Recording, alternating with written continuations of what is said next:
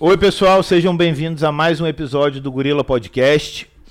Hoje a gente está aqui com o Carlos Lucena e João Lira. A gente vai ter um, um papo sobre empreendedorismo, sobre o, como é ser um empresário numa região como Imperatriz, para onde que o mercado está se direcionando.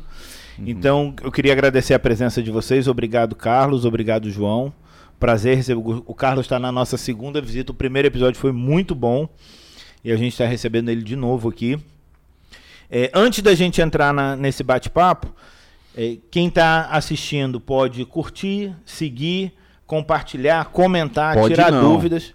Deve. Deve. Deve. Siga. É porque eu deixo, eu deixo a opção, né? Participar, ser alguém na vida é sempre uma opção.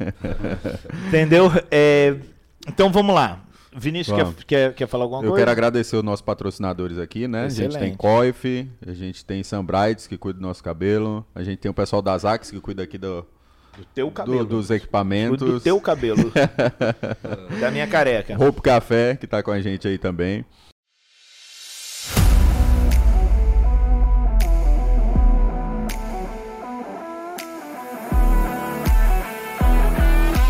Você está ouvindo Gorila Podcast.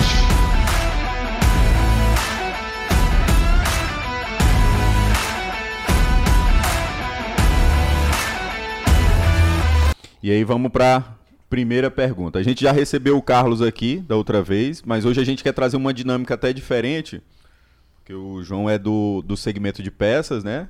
E aí a gente quer, até para entender e facilitar para aquele que está começando, para aquele que é médio, entender visões que a gente já pegou do Carlos de crescimento, de expansão e como que funciona isso, né? A gente estava começando um pouquinho mais cedo que o empresário aqui de Imperatriz ele se espelha muito naqueles que já têm um certo nome.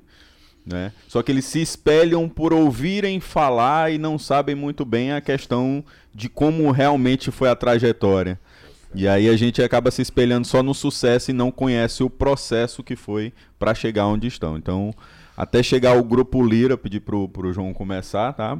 Tá, Carlos? Então, como foi a construção do grupo Lira? Primeiro, bom dia, né? Bom dia. A você, Vinícius, e ao Olavo, né? Já tinha vontade de vir aqui bater um papo com vocês há um tempo, né? É uma honra. Agora a gente está tendo essa oportunidade de, de, ver vocês de perto aqui. A gente uhum. tem acompanhado o trabalho, né? Interessante, né? essa conversa aqui informal, mas que muito profícua uhum. e com muita qualidade, que alcança tantas pessoas que precisam é, de uma dica, né? Tirar uma dúvida, é, se espelhar em algum tipo de expressão que a gente pode deixar por aqui. Uhum. Então, isso nos deixa felizes de estar aqui, né? Uhum.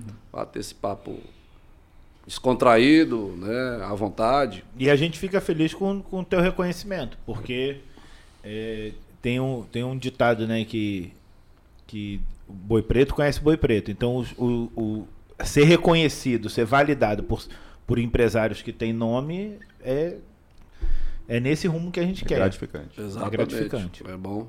E a gente vê esse sangue novo, essa geração nova, assim, igual vocês, né? Igual a gente também, que aqui a gente não, não, não, somos gente, tão velhos assim, não. A gente viu? pode falar aqui por nós três. por nós três aqui a gente pode falar de sangue novo. Esse rapaz aqui não tá é, meio mumificado. Exatamente. rapaz, eu, eu, eu, te contar uma, uma, pequena historiazinha aqui, um preâmbulo uhum. assim, bem curto, né, a respeito do João Lira de como eu cheguei aqui, Imperatriz. Eu sou do Tocantins, aqui do Bico do Papagaio, nossa região aqui, é a região norte do estado Sim. do Tocantins, né? Região rica, produtiva, né? Nosso vizinho aqui, só tem o rio Tocantins entre o Maranhão, Imperatriz, que fica às margens, né? Que nós uhum. vivemos aqui, felizes e alegres com essa natureza, né? Exato. E eu sou oriundo do estado do Tocantins, da cidade chamada Ananás, Tocantins. Né? Ananás. Né? Então, sou oriundo de uma família é, humilde, né? Meu pai, meu pai era lavrador, que é a palavra que era utilizada mais, né? Uhum. No, no, na, na, linguagem popular. É, hoje se chama agricultor, né? Exato. Tá? Então, meu pai praticava agricultura de subsistência. Né? O que é a agricultura de subsistência? É aquela que o indivíduo que é analfabeto, não sabia ler nem escrever, que é o caso do meu pai, é, ele utilizava da terra para plantar o arroz, o feijão, os grãos necessários, o alimento necessário para sustentar a família, a família. Né? E ali eu, eu nasci e vivi até os 14 anos, nessa lida ali com meu pai, juntamente com meus irmãos. Eu sou o filho mais novo de seis irmãos, né? Uhum. E com 14 anos eu, eu vim para Imperatriz. Né? A enxada ruim sempre sobrava para você, é né? A enxada ruim sempre sobrava para o mais novo. Então, eu tenho a experiência da enxada, do facão, da foice. Né? Sou daquela época de pilar o arroz no pilão para tirar a casca, né? Para poder, uhum. Para poder colocar na panela, né? Para servir para a família no almoço, no jantar, enfim. Então, é, é, e tenho orgulho disso, sabe? É um aprendizado muito grande que a gente tem. É, agradeço a Deus por ter nascido nesse, nesse, nesse lugar, ter vivido essas experiências, né? Que é importante para o crescimento, para nos fortalecer o nosso caminhar. Então eu sempre agradeço a Deus por isso. E aí vim com 14 anos, cara, para cá, né? Para Imperatriz. Vim morar de favor na casa de um parente, né? E, e, e fiquei algum tempo.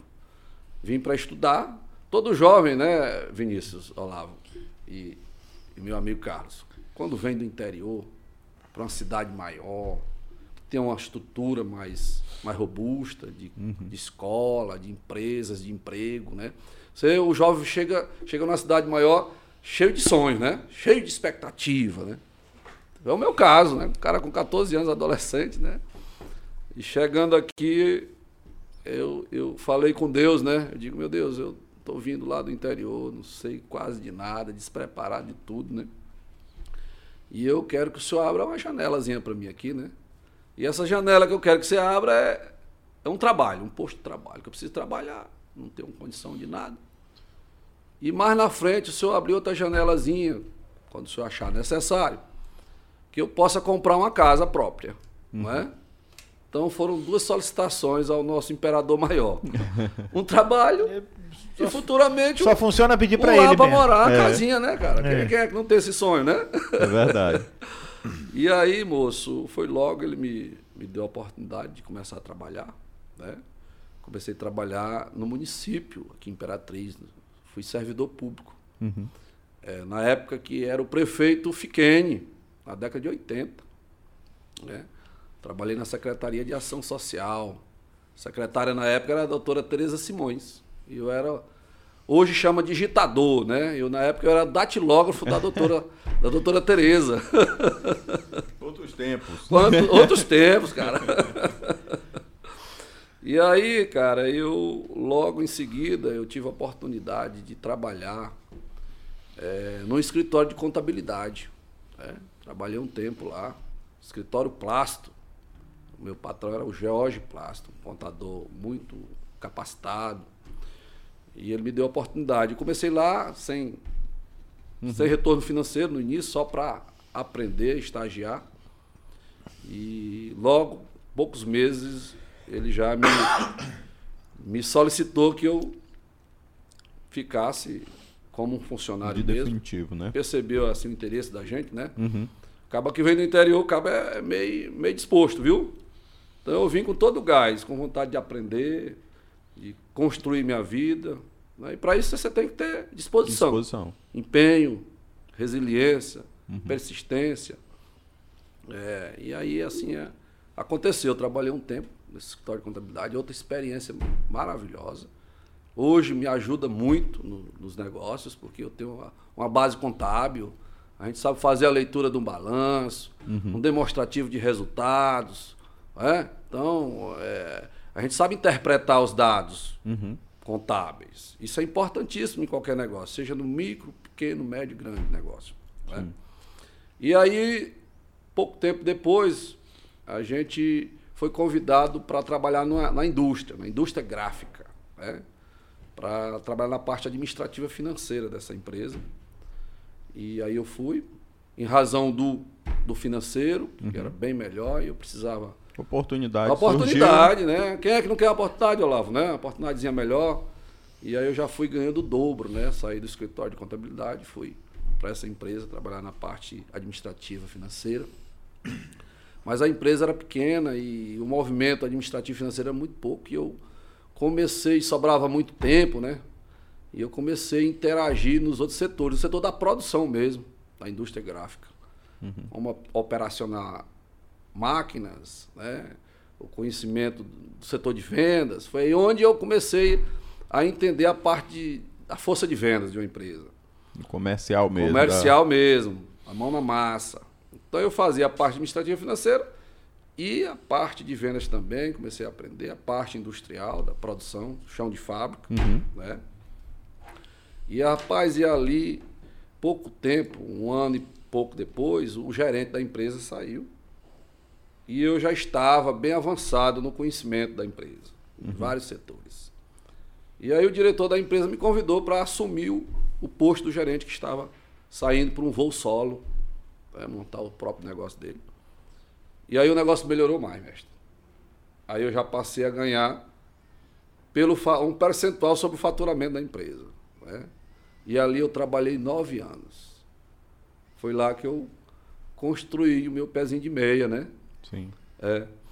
E aí, uma época, eu, eu ouvi uma entrevista do Antônio Hermílio de Moraes, célebre, é, mestre. Entende do, alguma coisa? Do grupo Votorantim. Não está no espaço físico agora nosso, aqui nessa esfera terrestre mais, né? Uhum. Mas deixou a marca. Mas deixou a marca. Demais, né? Homem empreendedor, um senhor que desbravou esse Brasil, né? Uhum. Especialmente a, a, iniciou lá por São Paulo, né? E eu ouvindo, assistindo, na realidade, um, um programa de entrevista da época, e, e a jornalista perguntou para ele qual era o segredo, se ele podia pa passar o segredo da prosperidade dos negócios. Isso não foi no Roda Viva? A, re a receita, não, não foi no Roda foi, da, foi no Roda foi Viva. Foi na Marília Gabi Gabriela. Ah. Hum. Há muito tempo eu não, não, não sei nem qual a emissora em que, que está. Eu acho que a emissora nem existe mais. Nem, não, não existe mais, talvez. Eu acho, mas era no SBT ou, no, no ou na Bandeirantes antigamente, né? Ah, me parece. Uma dessas. Era. É, era bom. É. E ela perguntou para ele a receita, né? E ele falou, rapaz, é simples demais, é, Marília. É muito simples. É você ganhar dois reais, que na época nem, não era real a nossa moeda, né? Uhum. Você ganha dois reais, aí você economiza um e você gasta o outro, tá certo? Então aí a receita é essa. não pode é gastar três. Não pode é gastar os dois e muito menos três, né? É lá. Mas o que fazem hoje é isso. Entendeu? Se eu ganho dois, eu consigo pegar um cartão de crédito de limite dois ou até três e aí eu uso os dois e ainda uso o cartão. Então é. você ganha dois e gasta quatro. É. Aí Mas a conta é... não fecha. Não fecha, não fecha. É um conceito, um conceito realmente de, de, de, de riqueza é esse. É você. É. Não é quanto você ganha, é quanto você economiza. Economiza. É exatamente isso. É você administrar o pouco, né? Porque você fazer muito com muito é fácil. É muito fácil. Não é isso? É. Agora você fazer muito com pouco, aí esse é o desafio de, de nós como pessoas físicas, do nosso orçamento pessoal. E aí o, o, orçamento ah, nos negócios das empresas, esse é que tem que ser muito apurado, né, cara? Você tem que ter essa responsabilidade, né, de fazer pouco com muito. Tem uns cara, tem uns cara que fala aí que assim, pô, se tua renda tá 2 mil, tá ganhando 3 mil, ou tua renda não tá te sustentando, tu tem que aumentar a tua renda, mas tem que ver um por trás também, porque muitas vezes aumenta a renda, mas a pessoa é descontrolada nessa parte. Então. Vai sempre, o cara vai ter sempre querendo mais. Querendo aí, mais. mais. Tô ganhando mais, vou gastando mais. Tô ganhando mais, até chegar numa proporção desse gasto dele é. de ser bem bem, vamos dizer assim, descontrolável a ponto de gastou muito e aí o tombo é bem maior também, é. né? Quando se gasta muito é. sem controle. É, hoje mesmo, rapaz, é, coincidiu até da gente estar tá falando uhum. sobre o assunto, esse, esse meu ex-patrão lá, proprietário da gráfica, chama-se Eli Coelho Marinho, né? Proprietário uhum. é da Gráfica Estilos, uhum. uma das gráficas antigas aqui, Sim. existe até hoje. Sim. Né? E hoje cedo eu encontrei com ele ali. E aí nós temos uma intimidade muito grande por onde eu passo, eu digo para todo mundo que ele foi um pai, né? E é um pai, né? Até hoje eu considero. E o cara que me deu a oportunidade, né? Acreditou, eu muito jovem, quer dizer, eu fui ser gerente dele, eu tinha 19 anos. Me entregou a empresa. para gerir. O cara com 19 anos, com 17 colaboradores. Entende? Então, é, é, cara tem que confiar muito no taco de um menino, né? É porque Tá são, são até para as pessoas que estariam lá antes de você entenderem o seu papel como gerente lá, É. né? Pô, moleque de 19 anos, com certeza tinha gente mais velha que você Sim, lá. muitas, muitas pessoas de 40 e poucos anos. E para assumir essa liderança Essa liderança. é complicado. é É. complicado. A aceitação em si. A gente, a gente fala muito que as oportunidades el- elas não são dadas. É, Né? Assim, é porque quando fala que a oportunidade, ah, me deu uma oportunidade, é, fica parecendo que foi, foi, foi de brinde. é, Elas são conquistadas. Né? Ninguém recebe, assim, no geral, você não recebe uma oportunidade que você não mostrou capacidade para receber. exatamente. Entendeu? Se você fizer, e se alguém fizer isso, é, é até uma irresponsabilidade. Você fala, não, vou te dar uma oportunidade É. para alguém que não tem a menor capacidade de resolver. Então ele viu num menino de 19 anos uma capacidade e falou assim: rapaz, esse cara ele Não, vai, dá- ele vai levar para frente. ele vai dá até para fazer uma leitura assim por alto, pelo, pelo pouco que ele falou. Ele disse que tinha pouco tempo, né? Ou ele resolvia e sobrava um tempo. Aí Isso. vou lhe aprender e tudo. É, vou me envolver, Então, com né? certeza ele tinha um, vamos dizer assim, umas amizades, amizades foram criadas Sim, laços. e a aceitação dele na liderança pode ser até por, vamos dizer assim, pô, o cara tem humildade para aprender e tudo, sempre tratou bem e tal, não sei o quê. Então, são oportunidades que são criadas até pelos companheiros que estavam ali dentro isso, da, dúvida, da empresa, né? É. E aí, aí você começou a fazer o seu pé de meia. Pezinho de meia, né? Hum. Seguindo esses passos aí do Antônio Hermílio de Moraes, professorzão, né? Uhum. Mestre, né? E não tive a oportunidade de conhecê-lo pessoalmente, mas essas, essas pequenas palavras que ele falou, que eu assisti nesse programa, o qual citei aqui para vocês, né? Aquilo refletiu demais na minha vida, logo naquele meus primeiros caminhar, né? Profissionalmente falando, né? Então ali na, na, na, na, Graphic Steels, onde eu trabalhei, então tive a oportunidade de desenvolver várias competências, né? E fiquei ali por nove anos, tá? E aí construí uma basezinha financeira. E aí eu migrei para o setor automotivo, setor de autopeças, juntamente com um irmão, irmão meu mais velho, ele já trabalhava nesse segmento há muito tempo, tá? E aí ele se desligou da empresa que ele trabalhava e recebeu seus direitos trabalhistas. E, e aí ele procurou um parceiro para poder montar um negócio junto, porque às vezes você tem o sonho de montar seu negócio próprio, mas o, a sua capacidade financeira no início é muito pouca. Porque não- não- nenhum negócio começa grande. Não. Todo negócio começa pequeno. Ah, mas recebe. É pequenininho. é. Não adianta.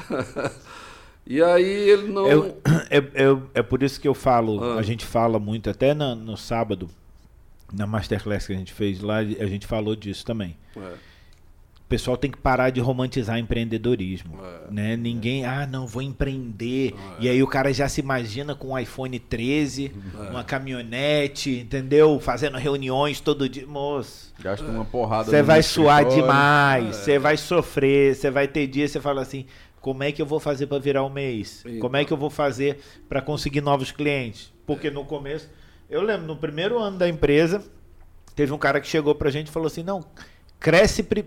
Basic... Ele não falou com essas palavras, mas basicamente ele falou assim, cresce primeiro e depois vem falar comigo. Aí eu pensei, né? Eu falei, pô, juntando eu e Vinícius, tem trinta e tantos anos de mercado de trabalho, o cara vai falar cresce? Mas é a vida do empreendedor, mano. Você É. vai escutar muita coisa que você vai ter que engolir o sapo e falar assim, tá bom, sim senhor. é por aí. Não é bonito. É muito Não, não, é. antes do Não sim, é né? bonito. É, não. É muito empenho, é muito comprometimento, é muito envolvimento. Pra você. Muita, muita responsabilidade. É, né? responsabilidade. Porque quer queira, quer não, ou, vamos lá, quando você começou, você tinha quantos funcionários? Ah, quando eu comecei com um negócio próprio mesmo, Sim. enfim. É, o meu irmão não conseguiu um parceiro para montar o pequeno negócio. Ah, é, vamos lá. No Uhum, segmento sim. de autopeça é o que ele entendia, né? Ele era profissional de vendas ao longo da sua atividade profissional como um funcionário, como prestador de serviço. Sim. E aí ele me procura um dia, rapaz, eu não consegui nenhum parceiro para montar um próprio negócio que eu pretendo e já estou consumindo os direitos trabalhistas que eu recebi. E aí, você não gostaria de a gente se juntar para. Aí eu falei para ele, rapaz, é, é um segmento diferente, eu não entendo e tudo. Mas eu tenho um financeirozinho já acumulado, Dá juntar, né? Dá pra Já sou alguém na fila do pão. É, na fila do pão tem uma besteirinha aí guardada. aí tal, aí. E aí a gente entrou num consenso, analisei bem, e aí a gente conseguiu comprar uma pequena empresazinha que já existia, chamada Motor Diesel, uma pequena loja de autopeças. Era até do pessoal ali do Boi na Brasa, o Marcelinho, era do Marcelinho, que é o- hoje o proprietário, do Boi na Brasa. Já era na época, né? Filho do, do, do nosso amigo, que é o pai dele. E esqueço aqui, não me lembro bem o nome do pai dele. Mas hoje eles continuam sendo né, o grupo Boi na Brasa, Sim. Sim. Cabana do Sol. Acabando do sol. Então era dele. E aí nós negociamos com ele esse pequeno autopeça que já existia. E aí eu. E quando ele fala pequena autopeça É. motor diesel, é porque ela era pequena. É, era, Ah, tá. Não, é só pra fazer. era uma não, portinha era- apenas. Esse não, porque não, eu, ali. Um é porque eu não sou daqui. Então, É. quando eu cheguei aqui em Imperatriz, É, já eu era já não era pequena, não. era um portão de 4 metros só. Ah, Uma porta de 4 metros. Portão, um portão apenas. Suspendia, entrava pra dentro e arrochava, né? Beleza. Aí nós fizemos esse negócio e eu eh, falei pro meu irmão, né? Eu digo, rapaz, você vai continuar, você vai pra dentro. Eu vou continuar trabalhando aqui um pouco tempo ainda aqui, na gráfica, porque é um pequeno negócio, não dá pra gente sobreviver desse, desse pequeno negócio nós dois. Então eu vou trabalhar mais um tempinho aqui, vou te dando suporte, né? E, e aí a gente, eu vou me dividindo aqui, eu vou arrumar um tempo aqui pra gente estar te, tá te ajudando lá. E assim foi. Aí comecei a articular alguns clientes, né? Do balcão para fora. Porque meu irmão era muito entendido na parte técnica do produto e na venda. Mas vendedor interno. E eu, trabalhando na gráfica, comecei a articular, mesmo prestando serviço ainda na gráfica estilo, continuei comecei a articular clientes externos para poder trazer os clientes maiores, né? E começou a acontecer isso. E ali eu vi que já estava me, me, me absorvendo, então eu me desliguei da gráfica e fui me dedicar junto com ele no negócio, no pequeno negócio. né? E aí eu comecei a fazer esse trabalho de balcão para fora, o trabalho externo, de captação de cliente. né? Juntando com, a- com o movimento interno, então o negócio começou a criar corpo.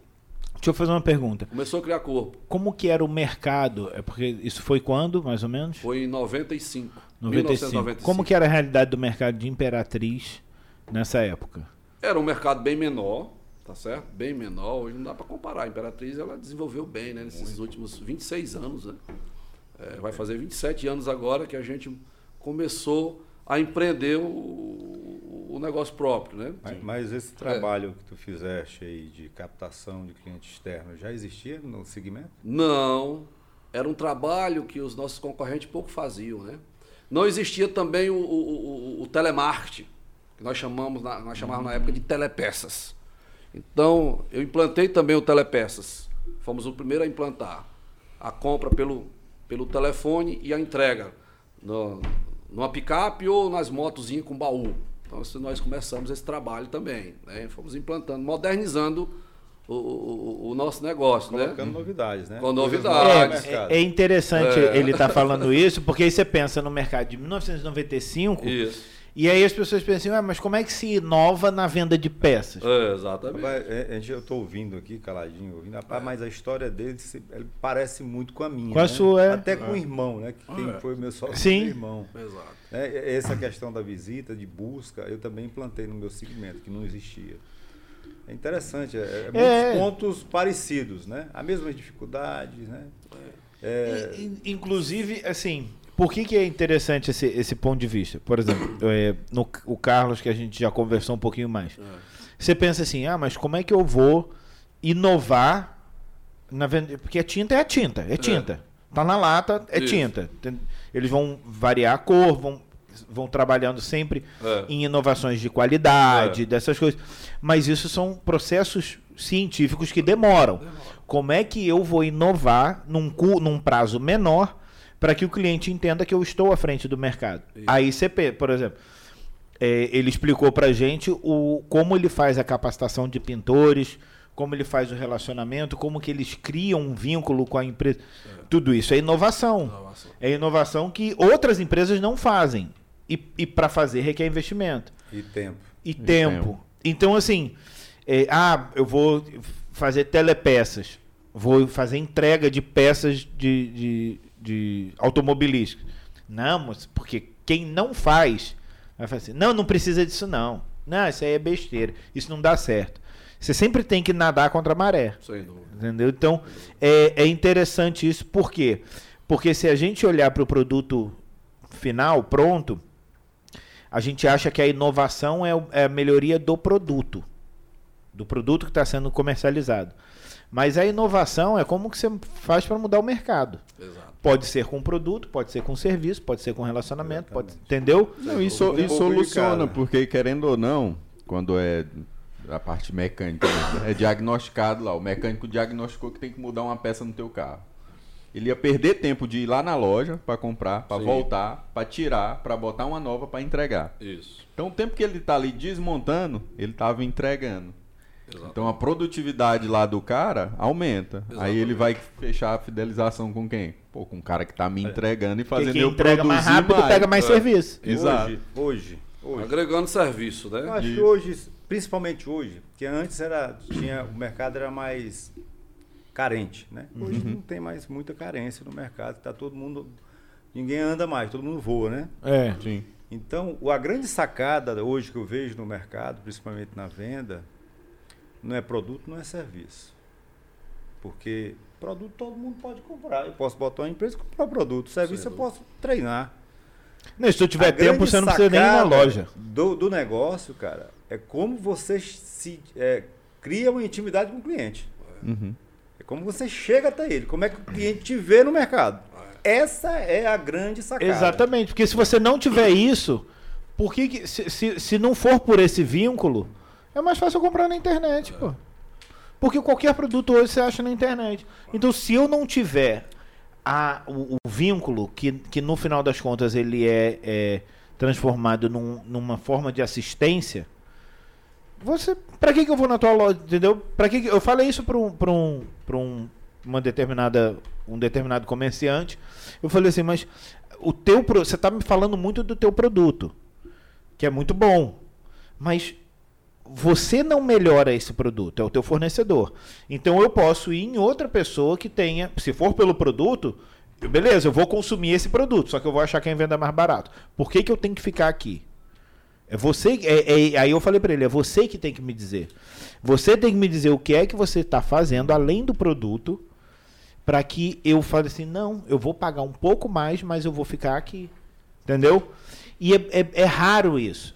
As pessoas estão muito focadas em empurrar o produto, em fazer É, aquele negócio imediato. É. Então, quando você fala assim, não, a gente pensou na, na- no telepeças, Telepeças. a gente na, na entrega, Na tu- captação Externo. externa. você diminui, você diminui o tempo de resposta entre É. o que ele está precisando e o que você está procurando. É, e na, na ocasião, Olavo, é, a gente percebeu que não existia o- o- a captação. As empresas da nossa atividade econômica não faziam captação externa. Captação é a porta aberta. né? É, é, é, é Porta a tá visita, aberta. é procurar o cliente externo e ir até ele.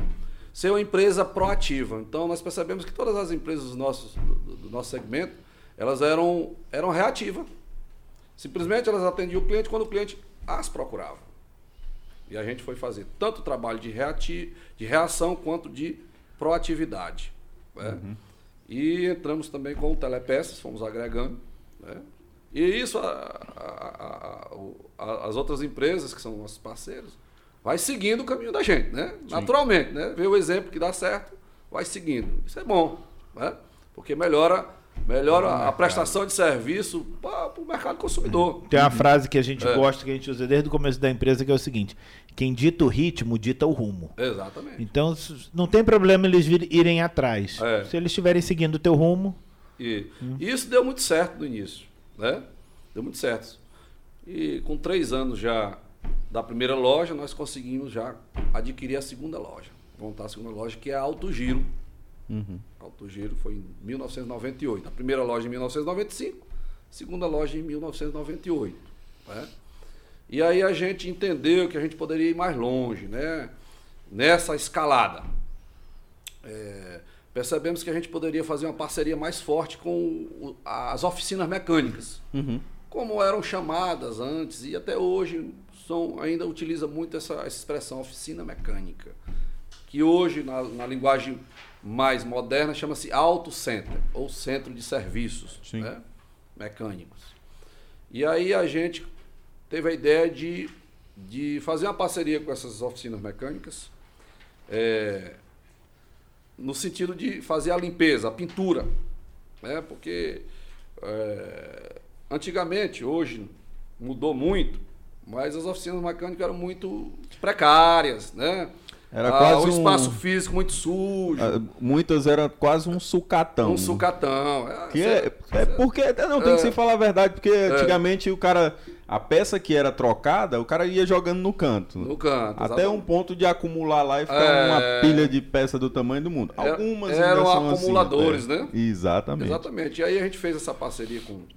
Fomos fazendo essa parceria com as, as oficinas mecânicas, limpando, pintando, colocando, a- a- criando a logomarca para elas. E ali também nós estampando a- as nossas marcas ali. É, certo? criando uma marca. Uma né? marca, né? Criando a marca em si. É. Isso também foi agregando. Né? A parceria foi ficando robusta. É. E aí a gente entendeu que a gente poderia dar mais um passo. Né? E aí a gente teve a ideia de, de adquirir junto aos nossos fornecedores o- um equipamento chamado Elevacar. É aquele macaco grande que suspende o veículo. Hoje um equipamento desse está em torno de 17, 18 mil reais. Certo? E aí a gente foi adquirindo alguns, alguns equipamentos desses e disponibilizando para aquele parceiro mecânico. Porque ele sempre utilizava ferramentas ru- rudimentar ainda. Sim. O macacozinho que eles utilizavam antes era aquele macacozinho jacaré manual para suspender o, o veículo, então não tinha condições financeiras para adquirir esse equipamento eh, que chama-se Elevacar, Sim. e que é um equipamento que depende de um dispêndio financeiro alto. Né? E a gente começou a fazer essa parceria, adquirindo os- esses equipamentos e fornecendo para o nosso parceiro mecânico eh, utilizar o equipamento gratuitamente, através de um contrato de comodato. Beleza? Com validade de um ano. Então, todo ano a gente renova o contrato. Hoje nós estamos com 68 equipamentos desse em 68 parceiros diferentes. Certo? Show. Por que fizemos isso? Para poder ter uma qualidade de serviço melhor, uma agilidade melhor, porque o cliente hoje ele quer Segurança também. segurança para ele. É, o cliente chega, ele quer olhar o carro dele. Como é que ele vai olhar a deficiência do, do componente que tem que ser substituído se ele não tem o equipamento para levantar o carro? Uhum. Entendeu? Sim. Então, se tornou o equipamento é, é, é, é, principal e fundamental numa oficina mecânica o Elevacar. É, Sempre foi e é. E aí, hoje, esse modelo é um único modelo no Brasil dessa implementação de contrato de uso de equipamento em comodato com essa quantidade. O que é que nós recebemos de retorno dessa rede de parceiros, de- dessas oficinas mecânicas? É a indicação. Tá certo? Ele utiliza um equipamento que é nosso, através de um contrato um contrato de comodato, não paga nada por isso. E aí, por que, que é a indicação? Porque, é, Vinícius, quando o seu carro é, é, mostra-se com deficiência de alguma situação, de- precisa de alguma manutenção corretiva ou preventiva, você não vai no autopeças primeiro, não, viu lá? Você procura primeiro o autosserviço, a oficina mecânica. Deu problema, apresentou problema, o veículo, você diz, deixa eu levar ali no auto center. Você chega lá, vão fazer o diagnóstico, levantar os itens que precisam ser substituídos, e ali o mecânico vai lhe indicar para você procurar um autopeças que possa lhe atender com aqueles componentes com qualidade, com, com garantia. E aí é onde entra a indicação do mecânico. Então o mecânico diz, procure a Auto Giro, a motor diesel, que Você realmente nós temos tudo. um leque de produtos muito forte, muito, muito grande em termos de, de quantidade e qualidade, para atender esse mercado. Tá certo? Então, hoje, é, nós somos considerados o maior auto center informal do Brasil. Por quê? Se nós pegássemos esses 68 elevacares e fôssemos montar todos eles em um espaço físico só, eu te garanto que nem 30 elevacares desses estavam funcionando nesse momento que nós estamos aqui batendo esse papo legal, não estariam funcionando nem 30 unidades nesse, num espaço físico só. Então nós fizemos a distribuição dos nossos parceiros. Hoje eles estão, nesse momento, nós estamos aqui, todos os 68 funcionando simultaneamente, porque estão distribuídos. Então, é por isso que é, quando nós recebemos algumas visitas aqui de indústrias, parceiros nossos, especialistas, engenheiros, uhum. é, eles fazem essa leitura. Rapaz, vocês são, implantaram aqui um modelo de o maior autocentro informal do Brasil. Né?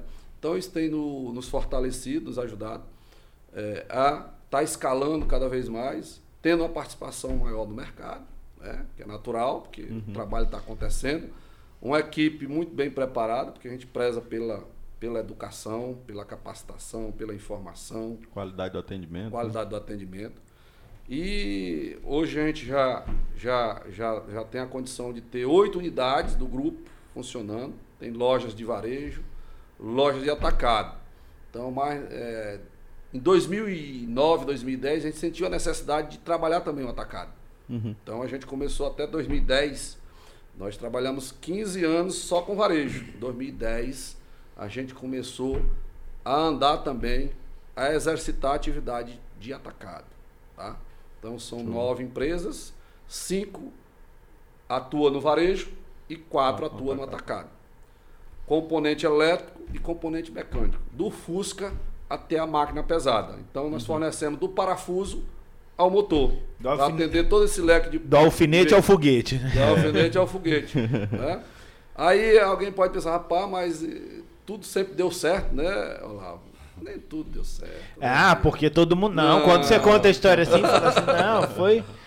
foi um Foi de vento em popa. De vento em popa Nada. Né? assim, foi sorte. Foi, sorte. É, é, foi sorte. Ao foi longo sorte. do tempo, assim, a gente foi percebendo, rapaz, nós temos que nos capacitar. Os erros, as turbulências, as inconsistências de decisões, decisões mal, mal implementadas, uhum. equívocos né, nas decisões Aí, falta de decisões. Falta de decisões. então foram muitos atropelos, cara, Mas... nesse caminhar. E aí a gente entendeu, rapaz, vamos nos capacitar. Mas é, é interessante né? você falar isso. Capacitar, buscar informação, conhecimento, para a gente poder é, gerir com qualidade, para a gente poder continuar prosperando. Mais uma vez as histórias se tornam similares, porque o, o, as inovações que, ele, que o Carlos foi buscando, que ele foi implementando, a gente lembra também que foi, foi assim, chega uma hora que o, que o teu conhecimento chegou num, num ponto. Né? É. E não tem problema isso, é, porque ninguém é de, detentor de, todo, toda a sabedoria do mundo. É. Então chega uma hora que você fala assim, pô, eu, eu consegui trazer a empresa até aqui. Para eu ir além, como é que eu vou fazer? Exatamente. Então eu preciso de gente capacitada. E eu preciso que essas pessoas capacitadas queiram estar aqui. É. Então você cria uma estrutura e, e, e em determinado, por, por exemplo, outro, outro detalhe similar, você investiu no Elevacar em parceiros e eles não têm custo com isso. Né? O que, que vocês ganham? A indicação, que pode vir ou não. Exato. É um, é, um, é um salto de fé, digamos assim. Isso. Mesma coisa o Carlos quando investiu nos pintores. Os pintores não, não têm carteira assinada com a, é. com a, com a Autotintas Decor. Eles não têm vínculo empregatício ou é um, é um acordo de cavalheiros, assim, ó, tá aqui, ó, eu estou oferecendo para você melhorar o teu serviço. Ah, ele pode indicar? Pode. Ele pode não indicar? Pode também. É. Mas no final das contas, você está fundamentando uma base. É. E essa base, ela se to é, é, é, vai ser em cima dela que você vai fundamentar todo o resto. Então, você acaba que cria uma estrutura que ela se paga sem você ter de fato um, um, um, uma forma mensurável. De, você não tem como, como contabilizar as indicações ou quantas vezes os caras falaram o teu nome ou o nome das tuas empresas. Mas a gente sabe porque o resultado vem, a gente sabe que isso acontece. É. Porque ali você está forta- fortalecendo o relacionamento, né? Você está Uhum. criando e fortalecendo Exatamente. através dos, dos tempos, né? É por que eu te disse naquela hora que, que precisa de tempo para aplicar isso? Porque você tem o início e não tem mais o fim, né? Você começa um trabalho que ele vira permanente. Esse trabalho que eu faço com, de- com o profissional da pintura, ele é permanente. Inclusive agora em março eu já preparei uma parede lá que a gente vai trazer o pessoal da Coral de Fortaleza para aplicar uma outra técnica de, de, de efeitos especiais, né? A gente vai aplicar uma, uma nova técnica, já, a gente já, já tem, já vamos fazer a seleção dos pintores, porque quando se refere a, a esses efeitos especiais, a gente seleciona os pintores que realmente um gostam de trabalhar com isso e tem já uma, uma certa técnica para fazer. Ou tem, ah, claro, sempre tem alguém querendo entrar, a gente também pega esse cara, mas assim, a gente não procura divulgar muito porque é um, é um trabalho que realmente a pessoa tem que gostar para fazer. E assim, e, e- precisa realmente de um tempo, de um tempo de início. Aí você, mas o concorrente não pode fazer? Pode. Ele vai entrar, vai começar, só que eu já estou aqui há 20 e tantos anos, né? Então tem uma boa caminhada para ele. É porque assim, ó, o- o- é, quando a gente pensa em concorrente, olhar, e o que a gente tava falando mais cedo da, da respeito de, de ver, ele tá mirando ali no sucesso. Aí ele pensa assim, pô, ali pro Carlos é fácil porque ele só vende tinta, né? Vamos dizer assim. Ali pra ele é fácil porque só vende peças. Só que é, é como a gente falou, não é só o produto. E não é só um produto.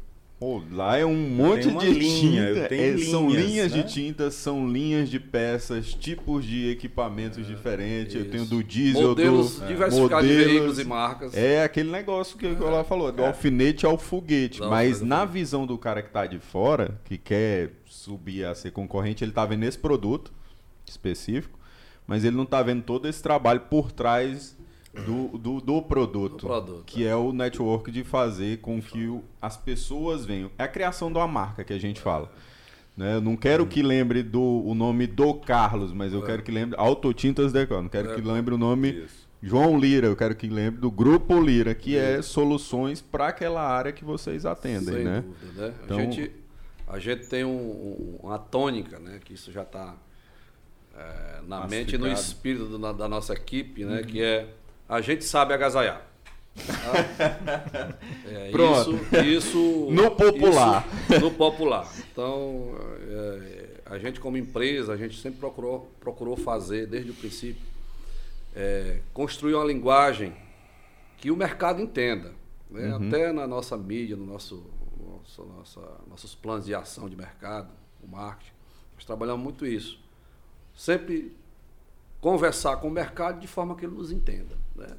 Então, até o nosso slogan, é, o nosso grito de guerra, no bom sentido, é a gente sabe agasalhar.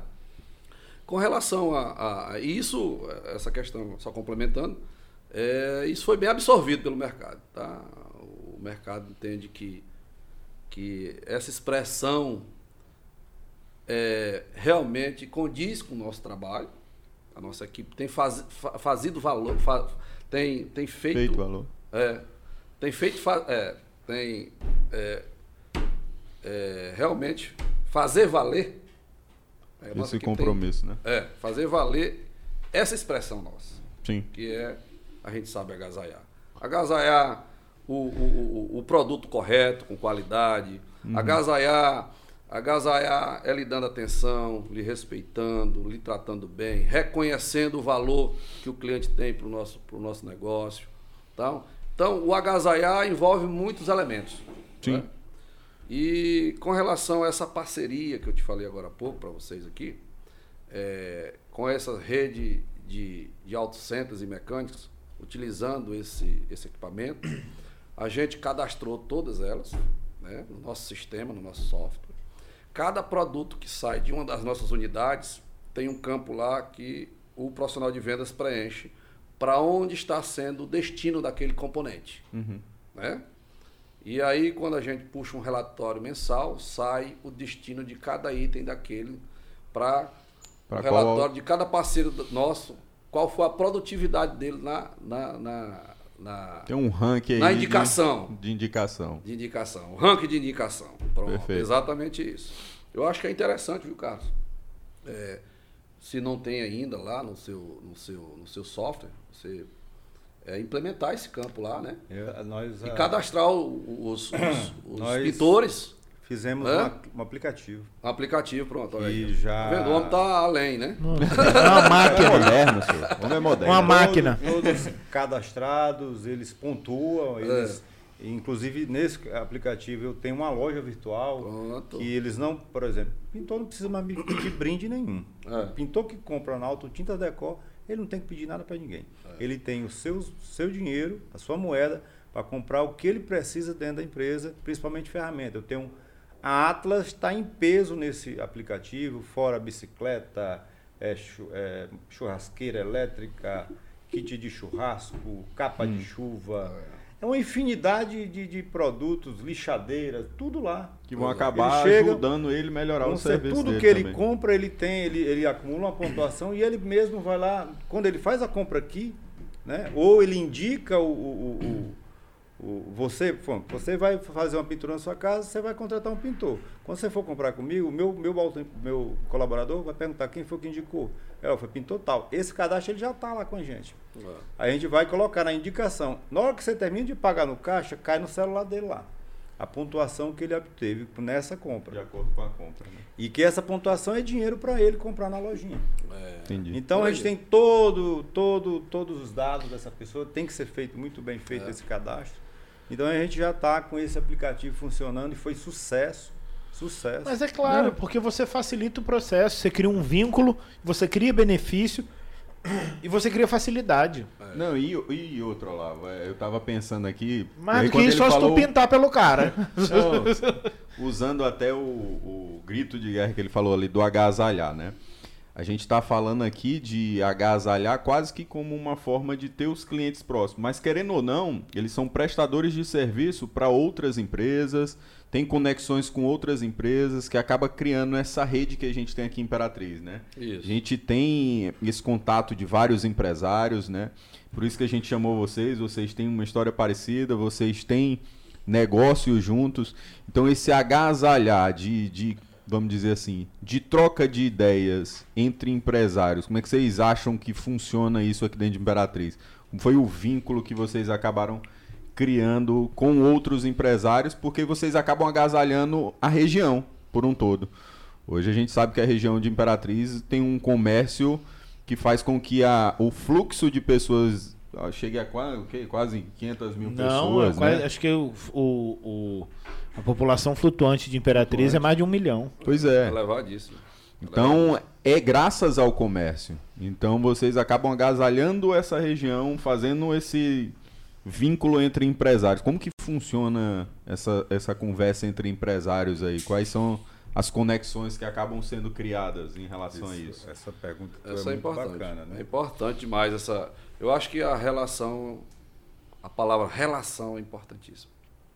Porque se você se mantém conectado com o seu cliente lá na ponta, com seu, sua rede de fornecedores, conectados com a sua equipe interna na empresa, né? É, e, e conectado com as outras, os outros mercados que não são o seu. No meu caso, o meu é o segmento automotivo, né? o do Carlos é, é o setor da, o setor da construção civil, né? materiais para construção, enfim. Mas o, o, o esqueleto de modelo de gestão não é diferente. É o esqueleto. Agora, os acessórios é que são diferentes. né? É, o modelo de gestão nosso, o esqueleto não é diferente do carro, mas os acessórios são diferentes. Porque a nossa realidade é diferente. É tão bom É? ouvir isso. É tão bom. Dá até, um, dá até um calorzinho no coração. É. Porque tem muita gente que chega pra gente e fala assim: vocês trabalham com o quê? A gente fala gestão. Não, mas em quê? Não, é gestão.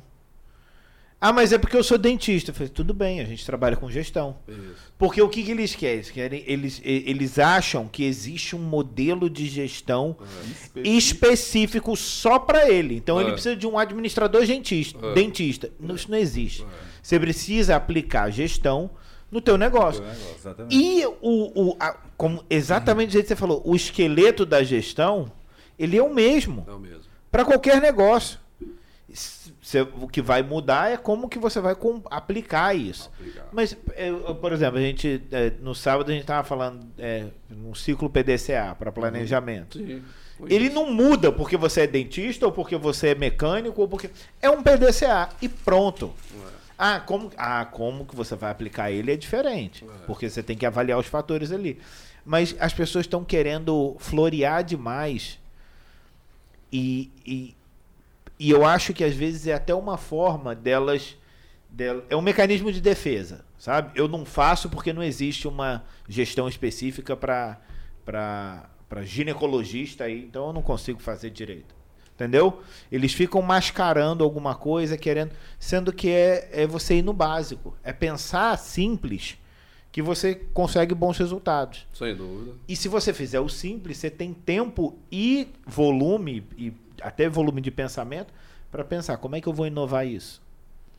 Porque A você não precisa é inovar a que a gestão, você pessoa precisa inovar outras coisas. Outras coisas. A, a grande questão é que as pessoas querem, eles querem mudar a sua empresa, querem botar uma gestão inovadora, mas eles não querem passar pelo processo. Exatamente. Né? E Exatamente. isso é impossível acontecer. Né? Você tem que passar pelo processo. É para viver o propósito. tu quiser Tem que viver o processo. É, não tem como. para você viver o, o propósito, tem que passar pelo processo. Não, Gente, e olha, não tem e- outro caminho. E quando você fala de gestão e inovação e atualização e estudo, é, se você quer mudar de patamar e continuar tendo tempo, né? Porque o tempo é, é o senhor de tudo. Você tem que se atualizar, porque se você tem que você- a empresa, a minha empresa foi praticamente já conhece a história da minha, começou a- o empresário quando sai de uma empresa para montar uma outra coisa, ele praticamente absorve todas as funções da empresa, né? Ele é caixa, ele é o financeiro, ele é conta, Coringa, ele- né? É o coringa, então ele faz muita coisa. E- Chuta a- com as duas e joga nas minha, onze. A né? minha foi crescendo e eu, e eu organizando. Crescendo e organizando. E ainda é o próprio técnico. É, exato. E aí você Falou, é isso se mesmo. você não, não, não continuar nesse, nesse estágio de organização, você vai ficar. A, a empresa lhe absorve, né? E você não tem tempo mais para crescer, porque existe lá o fator do operacional, o tático e o estratégico. Quem está numa, é, é, numa empresa já de um porte médio para frente, ele tem que estar no estratégico. Ele não pode mais, ele pode passear, dar uma volta pelo operacional, bater um papo ali no tático, mas a parte dele é lá na estratégia. Isso tem que ser entendido, porque é lá na estratégia que você consegue tempo, consegue pensamento de, de inovações, estratégias, você consegue conciliar vários outros negócios, é ali na estratégia. Esse- Se você estiver no tático, você vai se amarrar e com certeza você vai estar no operacional também. E aí você, Então, você se vira parte da engrenagem. Não, e esse conciliar negócio é justamente o que eu tava falando, são as conexões. Às vezes, se o, se o cara não tem uma gestão para ele estar no estratégico, exatamente assim, pô, eu quero crescer, mas o que que demanda o meu crescimento? Vai chegar um limite que é só tua força de vontade. Tá falando que teu segmento é voltado para a construção civil. Então, se eu não tiver conexões com empresários que são da construção civil, se eu não tiver a par de, de saber qual é o nível de crescimento, eu não consigo projetar o meu crescimento. Novas necessidades, né? Novas necessidades, novas oportunidades que estão, vamos dizer, se criando aqui em Imperatriz, Os que muita gente né? não consegue fazer essa conexão. Poxa, vamos, vamos pegar aqui, ó, por exemplo, de vocês. Lá toda vez que tu dava um equipamento, tinha a parte de pintura. Quem que vai fazer minha pintura? Pô, tem os, os pintores lá do. Não tem nada a ver uma coisa. Pô, o segmento de tinta, o segmento. Mas dentro de uma prestação de serviço com uma conexão, eu tô interligado em certos momentos. Então, na hora que eu for pintar alto giro, eu já vou pintar do lado Auto Tintas Decor. Então eu crio, a, eu crio um, um volume maior de demonstração da minha marca. E essas conexões que acabam facilitando o crescimento da cidade. Olha, essa, Ou- essa questão de conexões e você estar com empresários é muito importante. Porque eh, de um tempo para cá eu tenho mais crescido em termos de conhecimento e de starts na, na linha comercial e de ideias com essas pessoas. Se você quer, né, isso fica um recado aí pro pessoal que está com muita vontade de crescer e tal, É, se você quer voar, chefe, você tem que andar com águia, né? Essa é uma expressão que todo mundo sabe. Você tem que andar com quem voa alto. Rick Né? né? Não adianta você querer treinar com galinha, que o voo da galinha é muito curto. Então, gente, você tem que se relacionar com pessoas que que estão também com Se essa gavião mesma voa com propósito. gavião. Então, de- gavião, voa com Deixa eu gavião. fazer uma pergunta para os dois relacionada a isso. Assim, só Ah. para concluir aqui, você também tem que saber ter ouvido, tem que saber escutar. Tu viste, tu viste aqui que eu fiquei cati- aquela caladinho aqui, que o rapaz aqui é um professor, né? É um Então, professor. Tem que aprender. A gente tem que ficar. É um ouvindo, professor, um professor e- ouvindo outro professor. A gente ouve, Professor, escuta e já automaticamente já procura adaptação para aquilo, porque Oh. ele tem a, a, a, vida dele, o negócio dele, eu tenho na minha. Uhum. Mas é aquele a questão, o esqueleto é o mesmo. Então você busca as ideias e já automaticamente adapta para o teu negócio. Exato, Entendeu? exato, automaticamente isso aí. Para mim isso aí funciona com uma rapidez incrível. Porque você já tem esse hábito de Isso. fazer. E E essas conexões com empresários, que as eu entidades esqueço as entidades nos proporcionam muito isso, que eu tive durante oito anos lá na, como diretor na associação comercial, eu aproveitei demais isso, porque lá a gente se relaciona com muito, muito empresário.